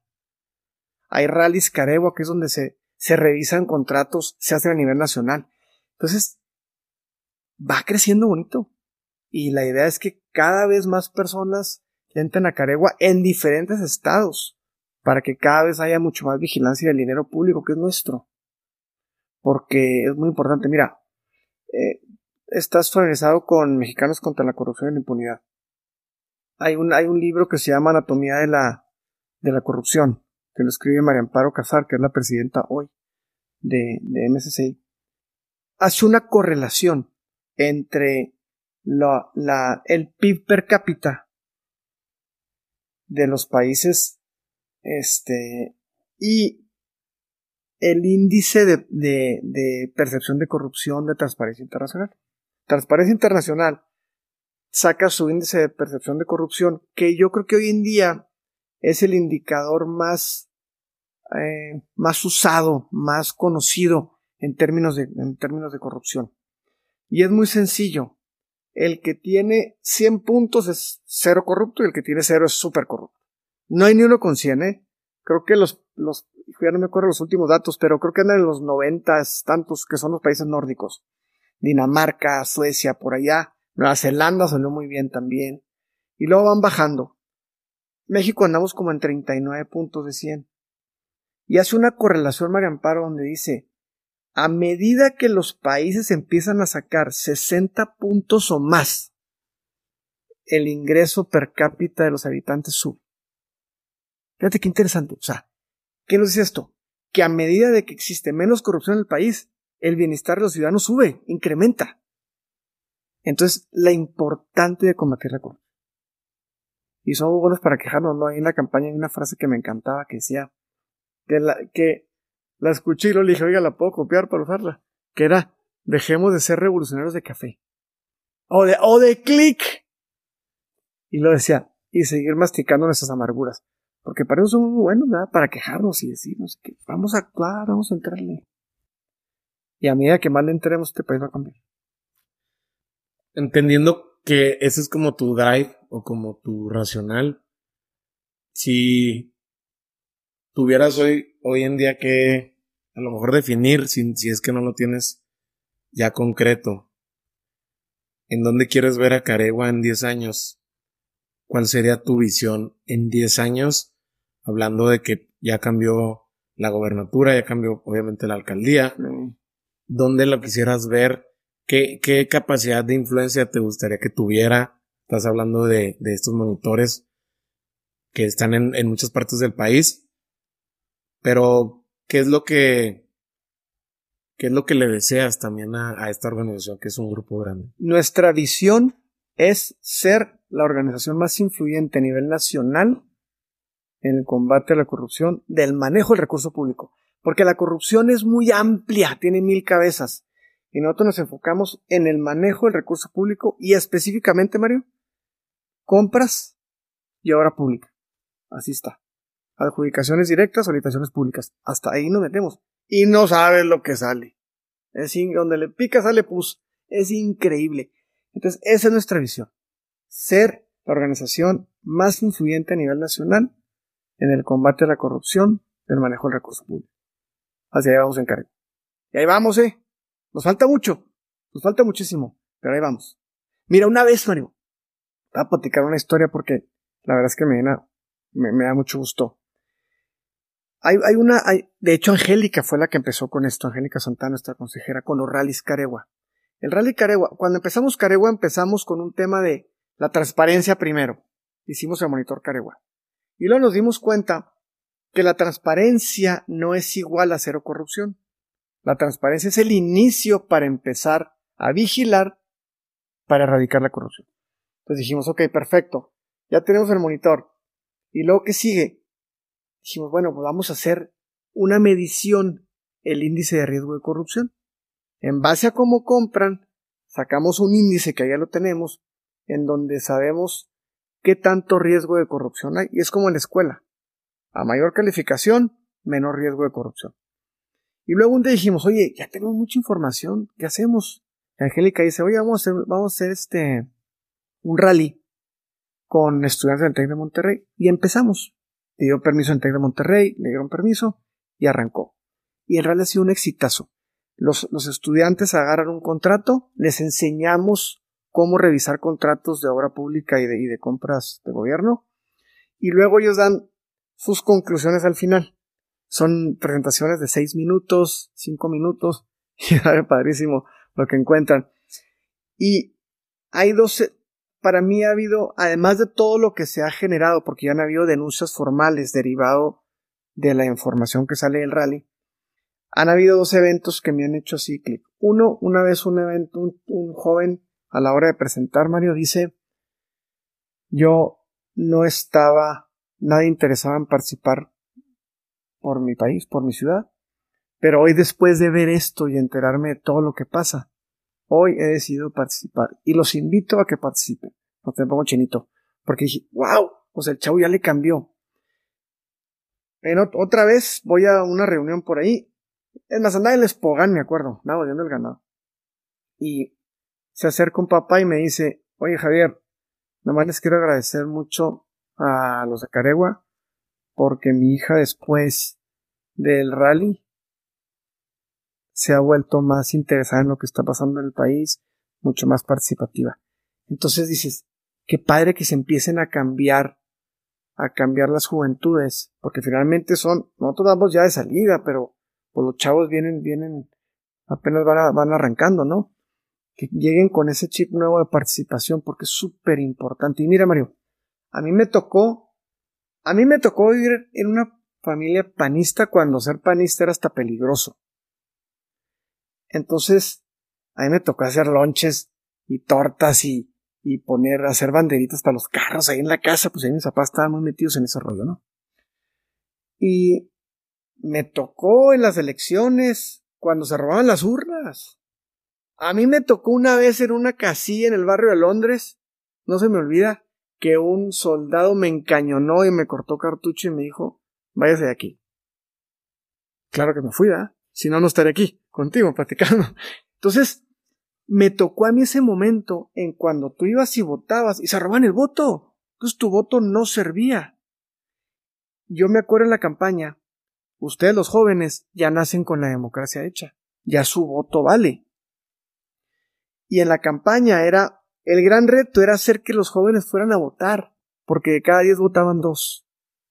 Nada, dos por veinte por ciento. Dos de diez. Entonces, el mensaje a los jóvenes es voten. Vayan, es más, ahorita estamos bajo un riesgo de que le quieran dar en la torre al IE o al INE a nivel nacional por parte del presidente. Y si hace eso, olvídense que su voto vale. Olvídense. Y ahora si voy a votar por quién. No, hombre, pues si va a ganar el del, del que pone él, porque se van a robar el voto. Así me tocó a mí. Me tocó la famosa caída del sistema cuando en los noventas. De las elecciones de Bortari. De Manuel. De Cloutier, de Cuauhtémoc Cárdenas y Salinas de Bortari. Me tocó a mí que se cayó el sistema. El famoso Bartlett que tomó el sistema, ¿no? Sí, Entonces, así era antes. Entonces, ¿ha evolucionado el país? Sí. Pero estamos ante un riesgo ahora de que se nos caiga todo, ¿eh? Y a veces decimos, no, no pasa nada, estoy a todo dar. Pues hoy y mañana, quién sabe. Oye, Javier, ahorita que has mencionado, pues cómo mantienes una relación muy cercana con, con grupos de amigos distinta, distinta índole, de escuela, trabajo, etcétera, de vida. Hay algo que, que, que justo platicaba con, con tu esposa, cómo me llamaba la atención, porque me gustaría saber a qué se refieren cuando dicen que Javier es a prueba de balas, hablando de la amistad. Porque es algo muy interesante, digo, Sí, oh, por supuesto que entendemos el contexto, pero tú cómo lo refieres o cómo te sientes cuando se refieren. No lo sé, Mario. No les quiero agradecer los que dijeron eso, pero no sé, no sé a qué se refieran. A prueba de balas lo veo yo así, sin, sin conocerte como te conocen ellos, es no se rajan un pelo. Siempre está, siempre empuja, siempre levanta la mano, siempre acompaña, y es justo así como me lo refirieron, es decir, eh, justo me platica, sé de una anécdota donde prometías de, de llevarle eh, una serenata, si se puede decir así, a un buen amigo que falleció de ustedes. Ah, padrísimo. Y cómo, o sea, digo, al final del día habla mucho del valor de tu palabra, ¿estás de acuerdo? Porque, pues, todos hemos tenido estas pláticas en, eh, al calor de las copas donde, pues, se dicen cosas que sí se sienten, pero no se cumplen. Y en, este, en ese momento, pues, eh, entiendo que ustedes la cumplieron y tan así la cumplieron que se vuelve una tradición. Si quieres platicar un poquito para ah, dar contexto. chinitos, tú, parísima esa. Fíjate que ahorita lo que dices, mira, trato, fallo, como todos los humanos fallamos, trato de cumplir mi palabra cuando hago un, un trato, trato de, cuando un trato, trato, valga la, la redundancia, de cumplir mi palabra. Y esa anécdota es bien padre porque, fíjate, volviendo al, volviendo al, al, inicio de la charla donde decíamos las cosas pasan por algo. Un muy buen amigo, un gran amigo de joven, siempre decíamos él y yo, decíamos, bueno, el que se muera primero. Él me decía, me vas a llevar a la tumba el hijo desobediente. Y yo le decía, bueno, y si yo me muero primero, tú me vas a llevar Paloma Negra. Porque eran, eran nuestras canciones favoritas, este, en su momento. Pasan los años, él fallece. Desafortunadamente fallece. Y 17, 17 ah, años después, Yo traía la cosa de que no había cumplido mi palabra, no había cumplido mi palabra, no había cumplido mi palabra. 17 años después, un día hago un chat y le dije, ¿saben qué? Tal día le voy a llevar gallo al diablo, le decíamos el diablo, el diablo el que se quiera apuntar. Entonces fui con, con la mamá a pedirle la, la llave, porque ellos tienen como, en el Panteón de Dolores, tienen como un mausoleo familiar. O sea, tiene puerta cerrada, entras y están las criptas. Y por medio de un amigo, que es muy llegada la señora, que, bueno, ya falleció la señora, pero que, que es muy, era muy llegada la señora, eh, le dije, oye, se llama Gabriel, oye, ayúdame por favor con, con la señora a ver si nos presta la llave de la, del, del mausoleo familiar. Total, cuando voy con, me dijo, ya hablé con ella y me dijo que vayas. Total, llego con la señora. Pues yo llegué, la verdad, muy apenado. Me voy a tardar 17 años, Mario, en cumplir mi palabra. Fíjate qué interesante. Cuando llego con la señora, la señora con lágrimas en los ojos me dice, no sabes, Javier, el gusto que me da que después de 17 años se sigan acordando de José Luis. O sea, lo que para mí era malo, porque yo me había tardado mucho, para ella fue algo bueno porque dijo, se siguen acordando de mi hijo que ya no está. Oye, te tengo ahí, es que solo, solamente el tiempo lo, lo decidirá, justo como decías ahorita en la anécdota, en la anécdota, en la, en la historia de, del chino y el caballo. Del caballo. Entonces, y recuerdo porque llegamos y primero, se me olvida, llegamos y llegamos con el trío y pues el hijo desobediente, que tenía que cumplir, ¿verdad?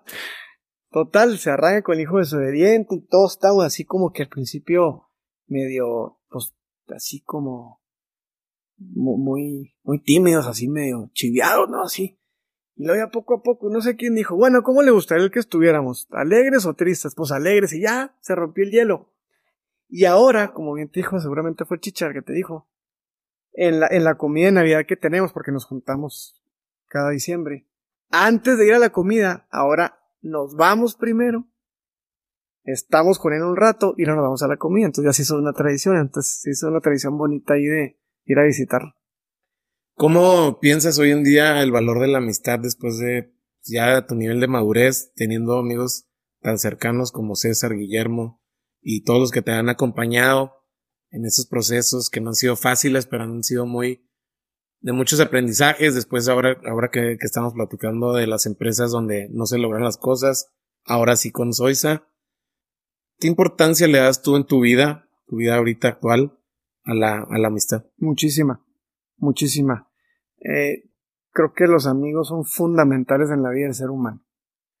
Y, y, en muchas, y en muchas vertientes. En la vertiente del apoyo, cuando tienes un problema. En la vertiente de la diversión, porque todos necesitamos tiempos de esparcimiento y diversión, en, en el tema de, de reírte, ¿verdad? Que, que la risaterapia, tú lo acabas de decir ahorita, ¿no? O sea, qué importante es tener tus amigos con, con los que te puedas reír. Entonces, para mí, los, los amigos son, valen oro, valen oro, los amigos. Además, déjame te digo algo, con el pasar de los años yo me he dado cuenta que hay que estar aquí para ser amigos no enemigos. Entonces, mientras más, ¿cómo te diré? Mientras más amable seas con las personas, mientras más que le regales sonrisas a la gente, eh, que, que, que les hables con respeto. Todo esto, se trata de eso. Somos seres humanos, hay que ganar amigos, hay que hacer amistades, hay que hasta con los que no conoces, si alguien necesita pasar en el carro, dale chance de que pase, ¿para qué le voy a echar el carro? No lo dejo pasar, ¿sí explico? O sea, no sé si, si tú tuviste la oportunidad de ver la película que se llama Paid Forward. No sé cómo se tradujo en español. Ni yo. Pero es como, como pagar, pagar el favor hacia enfrente, no, no me lo regreses. De que, de que él dice, empieza con eso, ¿no? Hacer un favor, a mí no me lo regreses, da otro y cómo empiezan a cambiar las cosas. Entonces yo, yo creo que eso debe ser. Cadena de favores. Cadena de favores. Con Kevin Spacey. Sí. Entonces yo, yo creo que de, eso se trata la vida, de, de hacer amigos, de, de, de, ser buena persona, Sí, eh, ahorita que, que mencionas esa película la tengo muy presente, me gustó mucho y creo que es de, de mi selección favorita. Hay algo que, que platicaba con un productor colombiano de, de contenido, de podcast, para, para marcas internacionales. Y él decía que cuando ellos iniciaron en esta industria tan disruptiva, entendiendo que era difícil monetizar hace siete, ocho años, ellos lo que hicieron es cadena de favores, es decir, vamos a trabajar, que nuestra mejor estrategia sea el karma, es decir, que mi trabajo hable también que alguien quiera pagar por mi trabajo. Pero al final del día de inicio, pues eran favores, era una cadena de favores, o sea, al final del día ellos hicieron una campaña impresionante para un banco, llame, tipo Banamex, de ese, de ese calibre, y llegaron al punto de entender que pues al final del día el karma se los va a regresar. Y justo hoy en día el tiempo les dio la razón después de ocho años. Entonces, justo como dices tú, pues al final del día, hacer el bien común, ¿no? Que caemos en eso. Quizá las amistades, las amistades es un compendio y es un cúmulo de, de muchas cosas que sí se pueden dar, pero si no se pueden dar, si no puedes ser amigos de todos, que ciertamente no se puede, pues al final del día, justo como dices, darle el paso, saludar, no sé, un vaso de agua, lo que tú quieras. Pues, porque yo creo que ese es el inicio o el camino de un buen ciudadano. Claro. Hay un libro que se llama Givers and Takers. ¿Lo, has leído? No, se parece mucho a uno que, es que se parece, te lo voy a decir por qué, porque me lo recomendaron mucho. Que hay, uno que, que mencionas de Givers and Takers y hay uno que se llama The Power of Giving. Ah, ok. Eso lo conozco. Si me lo ibas a recomendar, yo también te recomiendo. Ok, lo voy a leer, lo voy a leer. Ese libro me lo regaló mi primo Joaquín, Joaquín Mesta. Y es un librazo, ¿eh? Y al final del camino, los givers, curiosamente, les da mejor en la vida. A los givers, a los que dan. Y, y, no, y no porque den, y no porque den por recibir algo a cambio. Simplemente por dar, claro. Ahí también dice, tienes que identificar cuando te tocas un taker enfrente, porque el taker te quiere arrebatar todo, ¿no?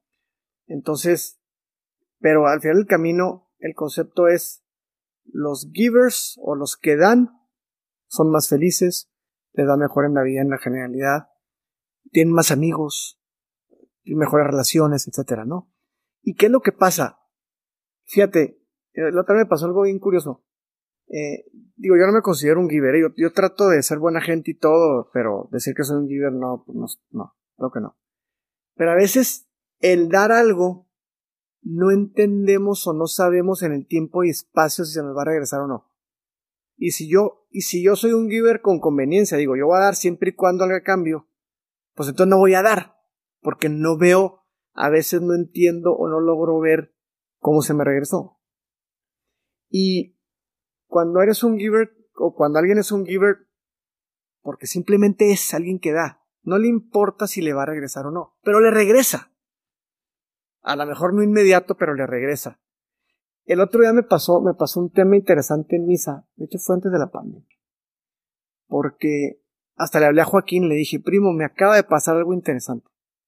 Eh, estaba yo en misa y llego yo y mi esposa me separó una silla. Estábamos ahí en mausoleos, me separó una silla atrás y llega una señora acá no tiene silla. Entonces agarro yo mi silla y se la doy a la señora. Y es un tema que mi padre me inculcó desde niño. Una señora le da la silla. Punto. No, sin hacer preguntas. Yo regresé. Yo estaba parado. Y la señora de al lado estaba ella sentada con un niño. Y como que se dio cuenta. Y, y luego el niño, por alguna razón, como que se fue como que siento como que era la abuelita y se fue con los papás, se quedó la silla vacía, y llega la señora y me trae la silla. ¿Sí explico? O sea, le dije a Joaquín, primo, no sé lo que me acaba de pasar. Le di la silla y me regresaron otra silla, sin yo pedirla, ¿sí me explico? Entonces creo que es el efecto del, del dar, del dar, de tratar de dar lo que puedas, ¿verdad? Obviamente, este, como dices tú, el tiempo, una sonrisa, Chihuahua, una sonrisa. ¿Cuánto vale una sonrisa? Es importantísima. ¿Sabes qué complementa a justo lo que me, lo que me compartes con esta anécdota que estás ahí en la, en la iglesia es la misma importancia de saber recibir. Normalmente yo la gente que conozco que es más inclinada a ser giver, le cuesta mucho trabajo recibir.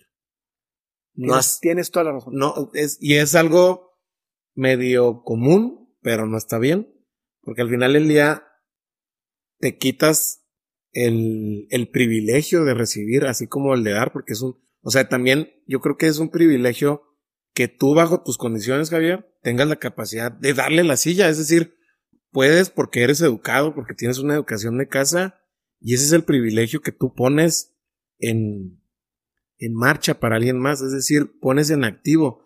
Y ese es un privilegio, pero también que alguien más te haga la silla y en vez de con tu orgullo, no, ¿cómo crees? Y, y te tomas este papel de superhéroe. No, no, no. Simplemente fue, fue una atención y fue una cordialidad. Lo aceptas y dices gracias o lo que haya pasado, ¿no? Claro. Porque también hay mucha gente, te digo, o sea, que no sabe recibir por este síndrome de siempre estar para todos menos para ti. Entonces es ahí donde yo también reto muchas veces cuántas veces podemos caer en irnos sobre un lado de la balanza, justo como dices tú, pues yo, tú no te consideras así un guibernato, yo tampoco, quizá trato de ser educado y trato de, como decimos, de echar buena onda, pero también muchas veces como que no dejamos que, que se vuelva recíproco, ¿sabes? Y fíjate qué importante, porque a lo mejor hasta el ciclo rompemos, de, de dar y recibir, de dar y recibir. Porque ahorita que estás diciendo, cuando a mí alguien me dice gracias, generalmente digo, digo, nada que agradecer. Si explico, en lugar de decir, ah, no, pues de nada. Oye, Mayor Sandy, ¿qué se responde, man? ¿Qué se responde? no, digo, mira, te lo voy a decir bajo lo que yo he leído. Hay dos libros que van muy alineados a justo el caso que me estás compartiendo o que estamos platicando, que es eh, The Power of Giving. Te lo recomiendo muchísimo, ligerito, no vale. de bolsillo, tipo los cuatro acuerdos, así ligerito. otro librazo. Librazo. Y se llama el otro El efecto de la gratitud de John de Martini, un argentino. Igual, buenísimo. Y se le agradezco en el alma a mi amigo el que me lo, que me lo recomendó y me lo regaló. Y habla mucho de ese tema de cuando yo te doy las gracias, Javier, y que tú digas no de nada, como que o rompes el agradecimiento completo que yo estoy dirigiendo hacia ti, o cuando dices, no, ¿cómo crees? Aquí estamos. O sea, es decir. Entonces, ¿qué se contesta, mano? O sea, es decir. digo, muchas gracias, mano, ¿qué me contestas? Es decir, o sea, cuando te dicen gracias, es decir, nada más decir, aceptarlo y decir, ok, te puedo, si te puedo ayudar en otra cosa, adelante. Este, aquí estoy. O con gusto. O con gusto. Fue con gusto. Ajá, simplemente. Con mucho gusto. Aceptarlo. o sea, dejar como que. Mira, con mucho gusto suena porque así es, lo acepto y además fue con gusto. Exacto, exacto, Está bien, está suave. Y, y, y también a veces decir, pues hay, habrá veces que no te puedo ayudar, Digo, no está ah, ni claro. Y también saber, ¿no? Pero, pero sí es bien interesante eso que mencionas de, de los givers. Sí hay gente muy inclinada a los givers y, y, y son, son una bendición para la gente que está ah, alrededor. Pero, fabulosa. Pero a mí, a mí me, a mí me llama muchas veces la atención cuando solamente son givers, pero no son, no, o sea, se, no son takers, porque al final ya no arrebatan, pero no saben recibir. Entonces, como que digo, híjole, no te, te está, a lo mejor te estás perdiendo cosas bien lindas cuando no sabes decidir. Porque también hay gente que te puede ayudar. sí, claro. Todo, el mundo nos necesitamos, ¿no? Sí, no, no, claro. Todo. A ver, nadie estamos aislados. Ninguna persona está aislado. Y bajo el pensamiento sistémico, ahorita estamos sentados aquí y el que hizo esta mesa, el que hizo el calentón, el que hizo la estufa. No estamos aislados. Ahorita que yo venía para acá, Mario, ¿con cuánta gente me crucé? ¿Sí? ¿Cuántos los perros que están ladrando, el vecino que está ahí al lado? O sea, nadie estamos aislados. Tu vecino de acá, tu vecino de allá. Nadie estamos solos. Formamos parte de un sistema. Y estamos interconectados, queramos o no, sepamos o no, con muchas personas. Y qué padre que en nuestro círculo en el cual estamos conscientes del cual estamos, que convivamos con givers. Qué bonito, ¿no? Que a tener gente taker que digas que tienes que estar cuidando del taker porque este en lo que me volteé me va a arrebatar, ¿verdad? Qué bonito tener. O sea, mientras más gente giver exista este mundo sería mucho mejor, ¿eh? Pero totalmente. A ver, antes de cerrar, sé que también eres una persona de muchos hábitos buenos. Y malos. Pero me gustaría saber justo ahí, ¿cuál es el, el peor hábito que estás cambiando o estás tratando de, cambiar hoy en día? A ver, qué buena pregunta me acabas de hacer. Mira, estoy tratando de hacerme más disciplinado, más ordenado, porque yo creo, y más constante en las cosas, porque yo creo que la constancia hace cambios impresionantes. Por ahí, te que te gusta leer The Power of Habits. Este, Por ahí debe estar. ¿Lo tienes? Sí, ahí está. Power of Habits. Este, no sé si has leído. del interés compuesto. del Compound Effect. Sí, claro. que se llama Compound Effect. Otro que se llama The Focal Point. Y habla mucho sobre este tema de la importancia de, de los hábitos buenos, porque pues también tenemos malos. Eh, hay dos ejemplos a mí que me brincan mucho. Que, que uno es el libro, no me acuerdo cuál fue, me ayuda a ejemplificar los hábitos. Si tú tienes un hielo, un hielo en una habitación a menos 10 grados, y baja a menos 9, pues no pasa nada. Sigo gelado. Menos 8, pues tampoco. Menos 7 tampoco. Ahí te va. Cuando llega a 0, ah, las cosas empiezan a cambiar. Y luego llega a un grado arriba y se empieza a derretir. Y luego 2, 3, hasta que se convierte en agua. Pero los primeros 10 grados no pasó nada. Y ese es el tema de los hábitos. Empezamos con un hábito yo cuando entendí eso, Mario, entendí el poder de la constancia en las cosas.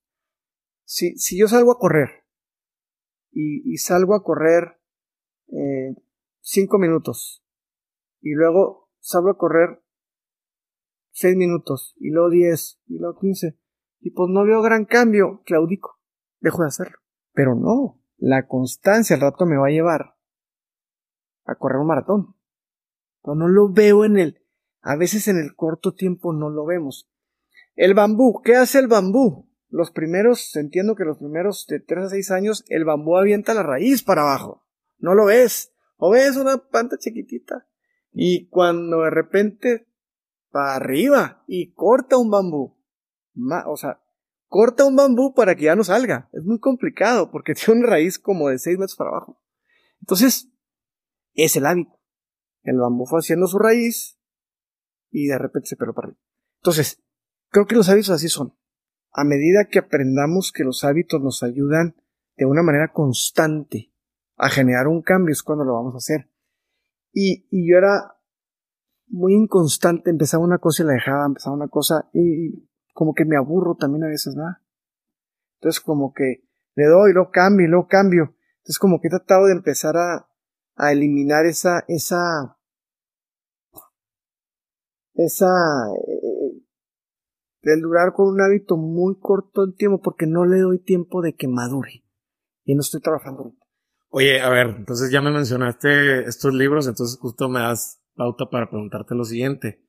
Cuando los hábitos que, que has formado últimamente de manera consciente, buenos, aquí, y aquí me voy a referir a James Clear, ¿cómo has mejorado el sistema de tu hábito. es Atomic Habits. Sí. Hablando de, por ejemplo, yo en el tema de la lectura trato de leer cierto número de páginas por día.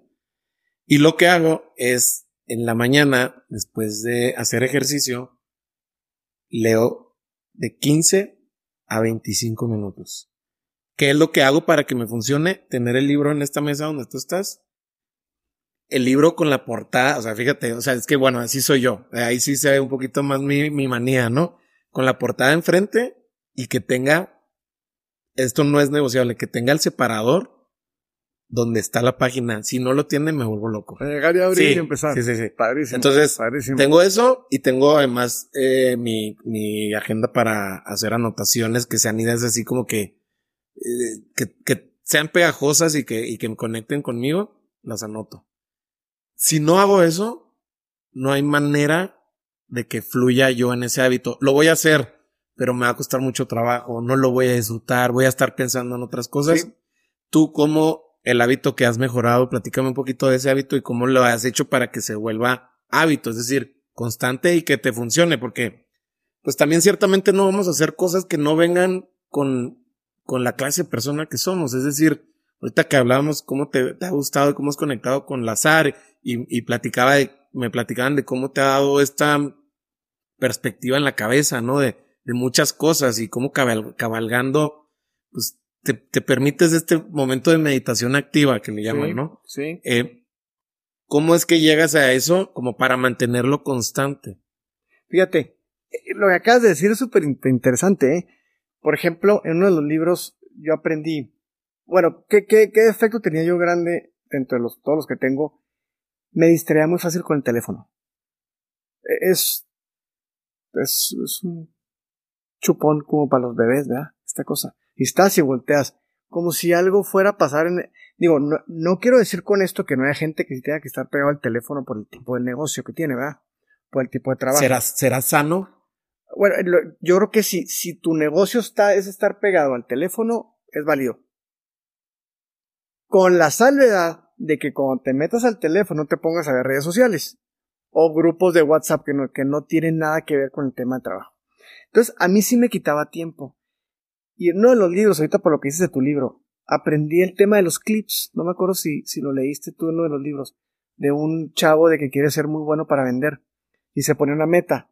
Que agarraba un clip y decía, voy a vaciar, voy a hacer tantas llamadas como clips tengo aquí adentro.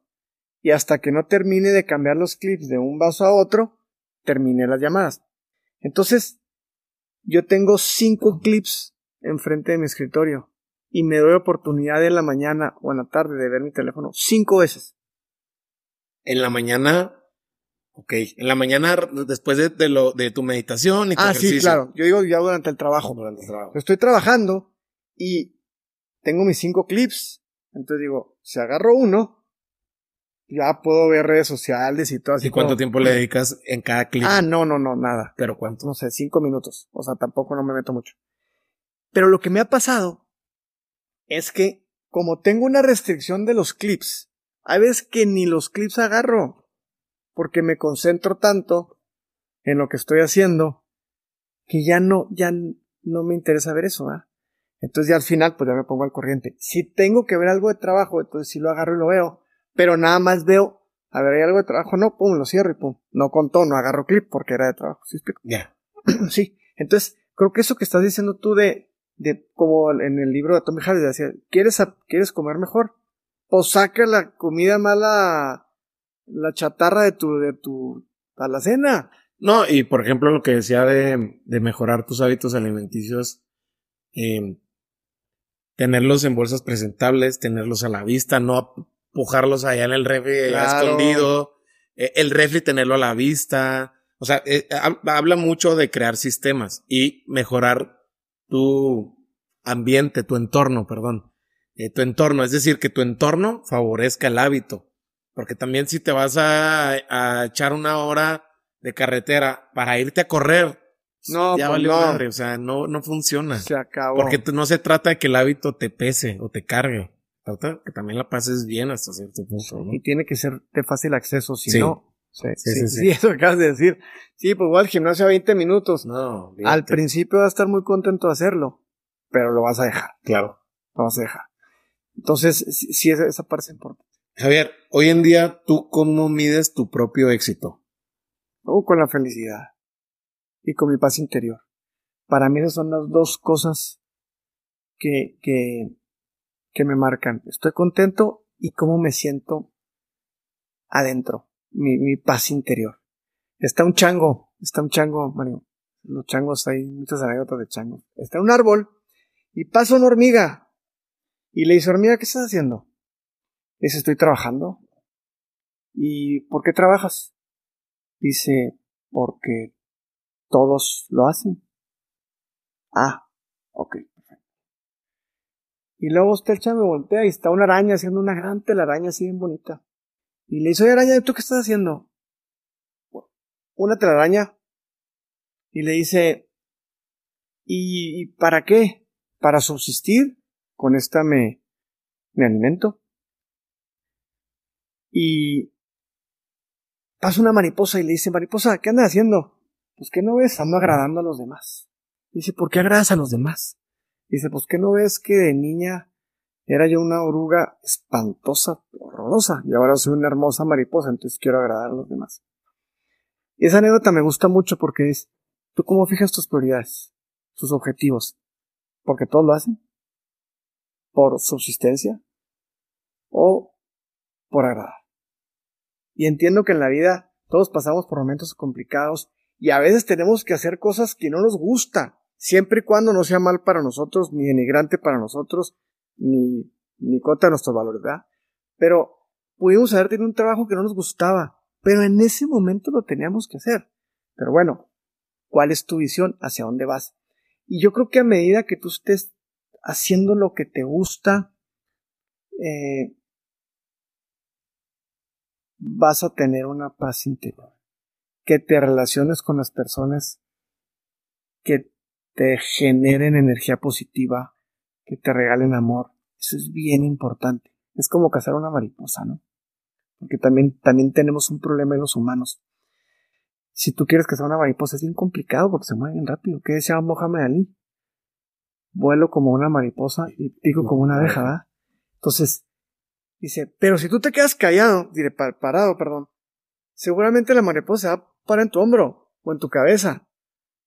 Y así es la vida. Estamos llenos de bendiciones y nos centramos en lo que no nos gusta. Y es que esto, oye, ¿cómo te fue? Bien, pero, pero, pero, pero, no, hombre, hay que agradecer lo que tenemos. Y, y yo entiendo que hay cosas que nos pasan en la vida que dices, ¿esto cómo lo agradezco? Pues sí, hay cosas complicadas, no estoy hablando de eso. Pero la generalidad de las cosas. Oye, ¿y, y cuándo voy a ser feliz cuando me compre mi carro nuevo? ¿Y no te compre el carro nuevo? No, hombre, cuando me compre mi troca. No, no, hombre, cuando el negocio lo arranque. Oye, ¿cómo estás? No, cuando ya tenga cien mil eh, personas que me escuchen en el podcast y luego llega a cien mil, no, cuando tengo un millón. Total, nunca llegamos. No, no sabemos agradecer lo que tenemos. Entonces, para mí así es. Para mí así es. La paz interior me dice si estoy bien o no estoy, en todo sentido. ¿eh? Y, y la meditación me ayuda mucho en ese sentido. ¿Cuánto tienes haciendo meditación? En diciembre me dio COVID. Gracias a Dios me dio la Omicron. La Omicron. La verdad es que. Un resfriado. Ni eso, Omar. Fui porque me sentí como que medio débil. Dije, tengo que ir. Pues por responsabilidad. Salí positivo. Me encerré siete días en el cuarto. Pero al segundo día ya no sentía nada, así como ahorita te cuenta que no me dio nada. Entonces me puse a hacer muchas cosas. Y que tenía pendientes, pues no podía salir. Y una de esas me topé con Joe Dispenza. Y, y curioso, porque en un documental que tenía que ver con cuestiones de la mente, que a mí me gusta mucho ese tema. Heal. Sanar. No sé si fue Heal o fue otro. Es el que sale Joe Dispenza. Sí, o sea, es que yo, bueno, Joe Dispenza tiene varios No, es donde que no. No, no, e- ese es de Joe Dispenza Heal, ¿verdad? es de varios, de varios Ok. sanadores de la mente. Así, eh, hablando de términos generales. No, para este no se llama Heal, se llama de otra manera, donde hay muchos, muchos, este, experimentos con la mente, que hacen con la mente, pero no era Heal. Y ahí sale Joe Dispensa, que platica su, su historia. Y me llamó la atención. Entonces me puse a estudiar Joe Dispensa y empecé a meditar. Me compré el libro de Become Supernatural, lo leí. Me compré el libro de Placebo, lo leí. Este, ya me metí a su página web, me compré el, el, el libro, el, el, el curso que se llama The Formula. Fabuloso porque es un compendio de todo y luego te da meditaciones muy cortas de 20 minutos. Hijo, no sabes cómo me ayuda.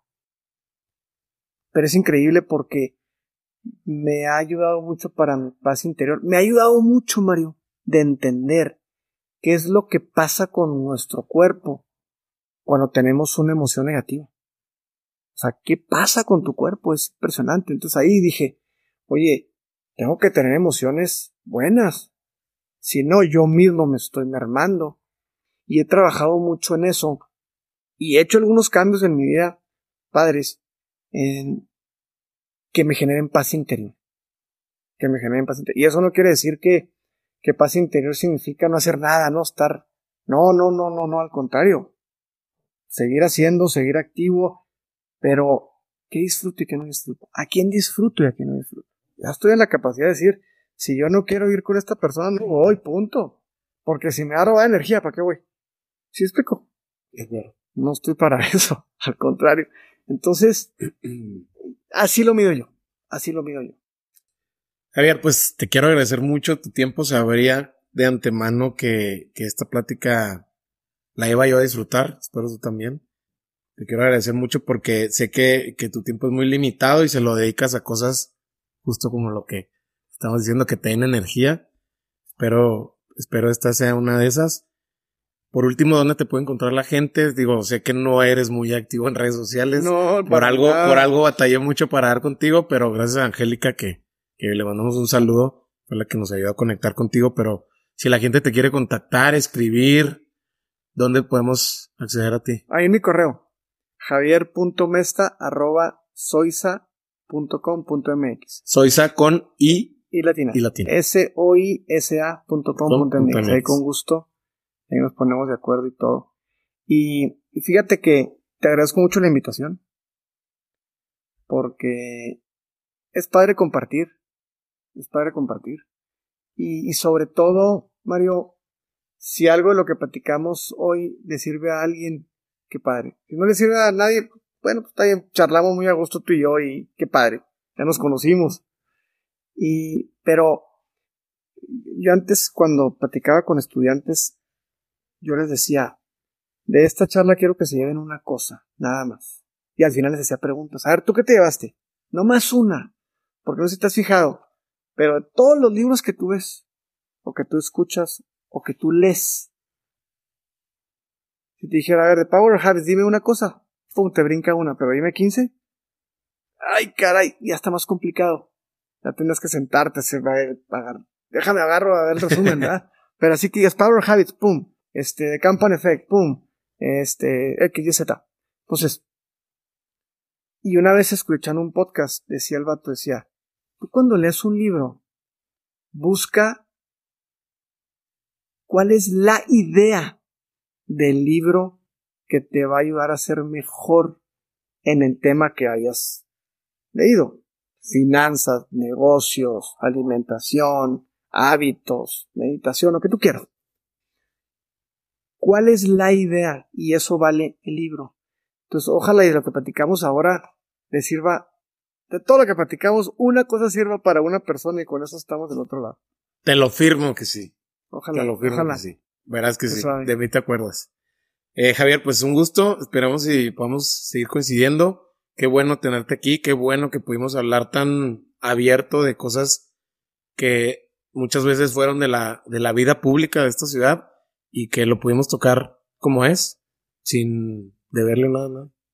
Claro, claro. Entonces, eh, pues muchas gracias. Espero la gente conecte. Y pues nada, muchas gracias por tu tiempo. Un gusto haber estado contigo. Ya no se dice por nada. sí, sí. Un gusto, un gusto haber estado aquí. Gracias por invitarme. Y un saludo a todos los que nos escuchen, los que nos, que nos van a escuchar. Y, y repito, ojalá y alguna cosa se quede. Y si una cosa se queda, que suave. Y si no, pues de todos modos, saludarlos a todos. Seguro. Un abrazo, Javier. Igualmente. Y eso fue todo por hoy. Pues bueno, no cabe duda que después de todas las anécdotas e historias de Javier se puede aprender muchísimo. Y si tú quieres seguir apoyando al Lateral Podcast, lo que más nos sirve es que compartas esta charla vía WhatsApp con alguien que pueda conectar con nosotros. También nos puedes seguir en Spotify para que no te pierdas ningún episodio. Por último, me encuentras en Instagram como Mario Salinas. No olvides etiquetarme en tus historias. Nos vemos en el próximo episodio.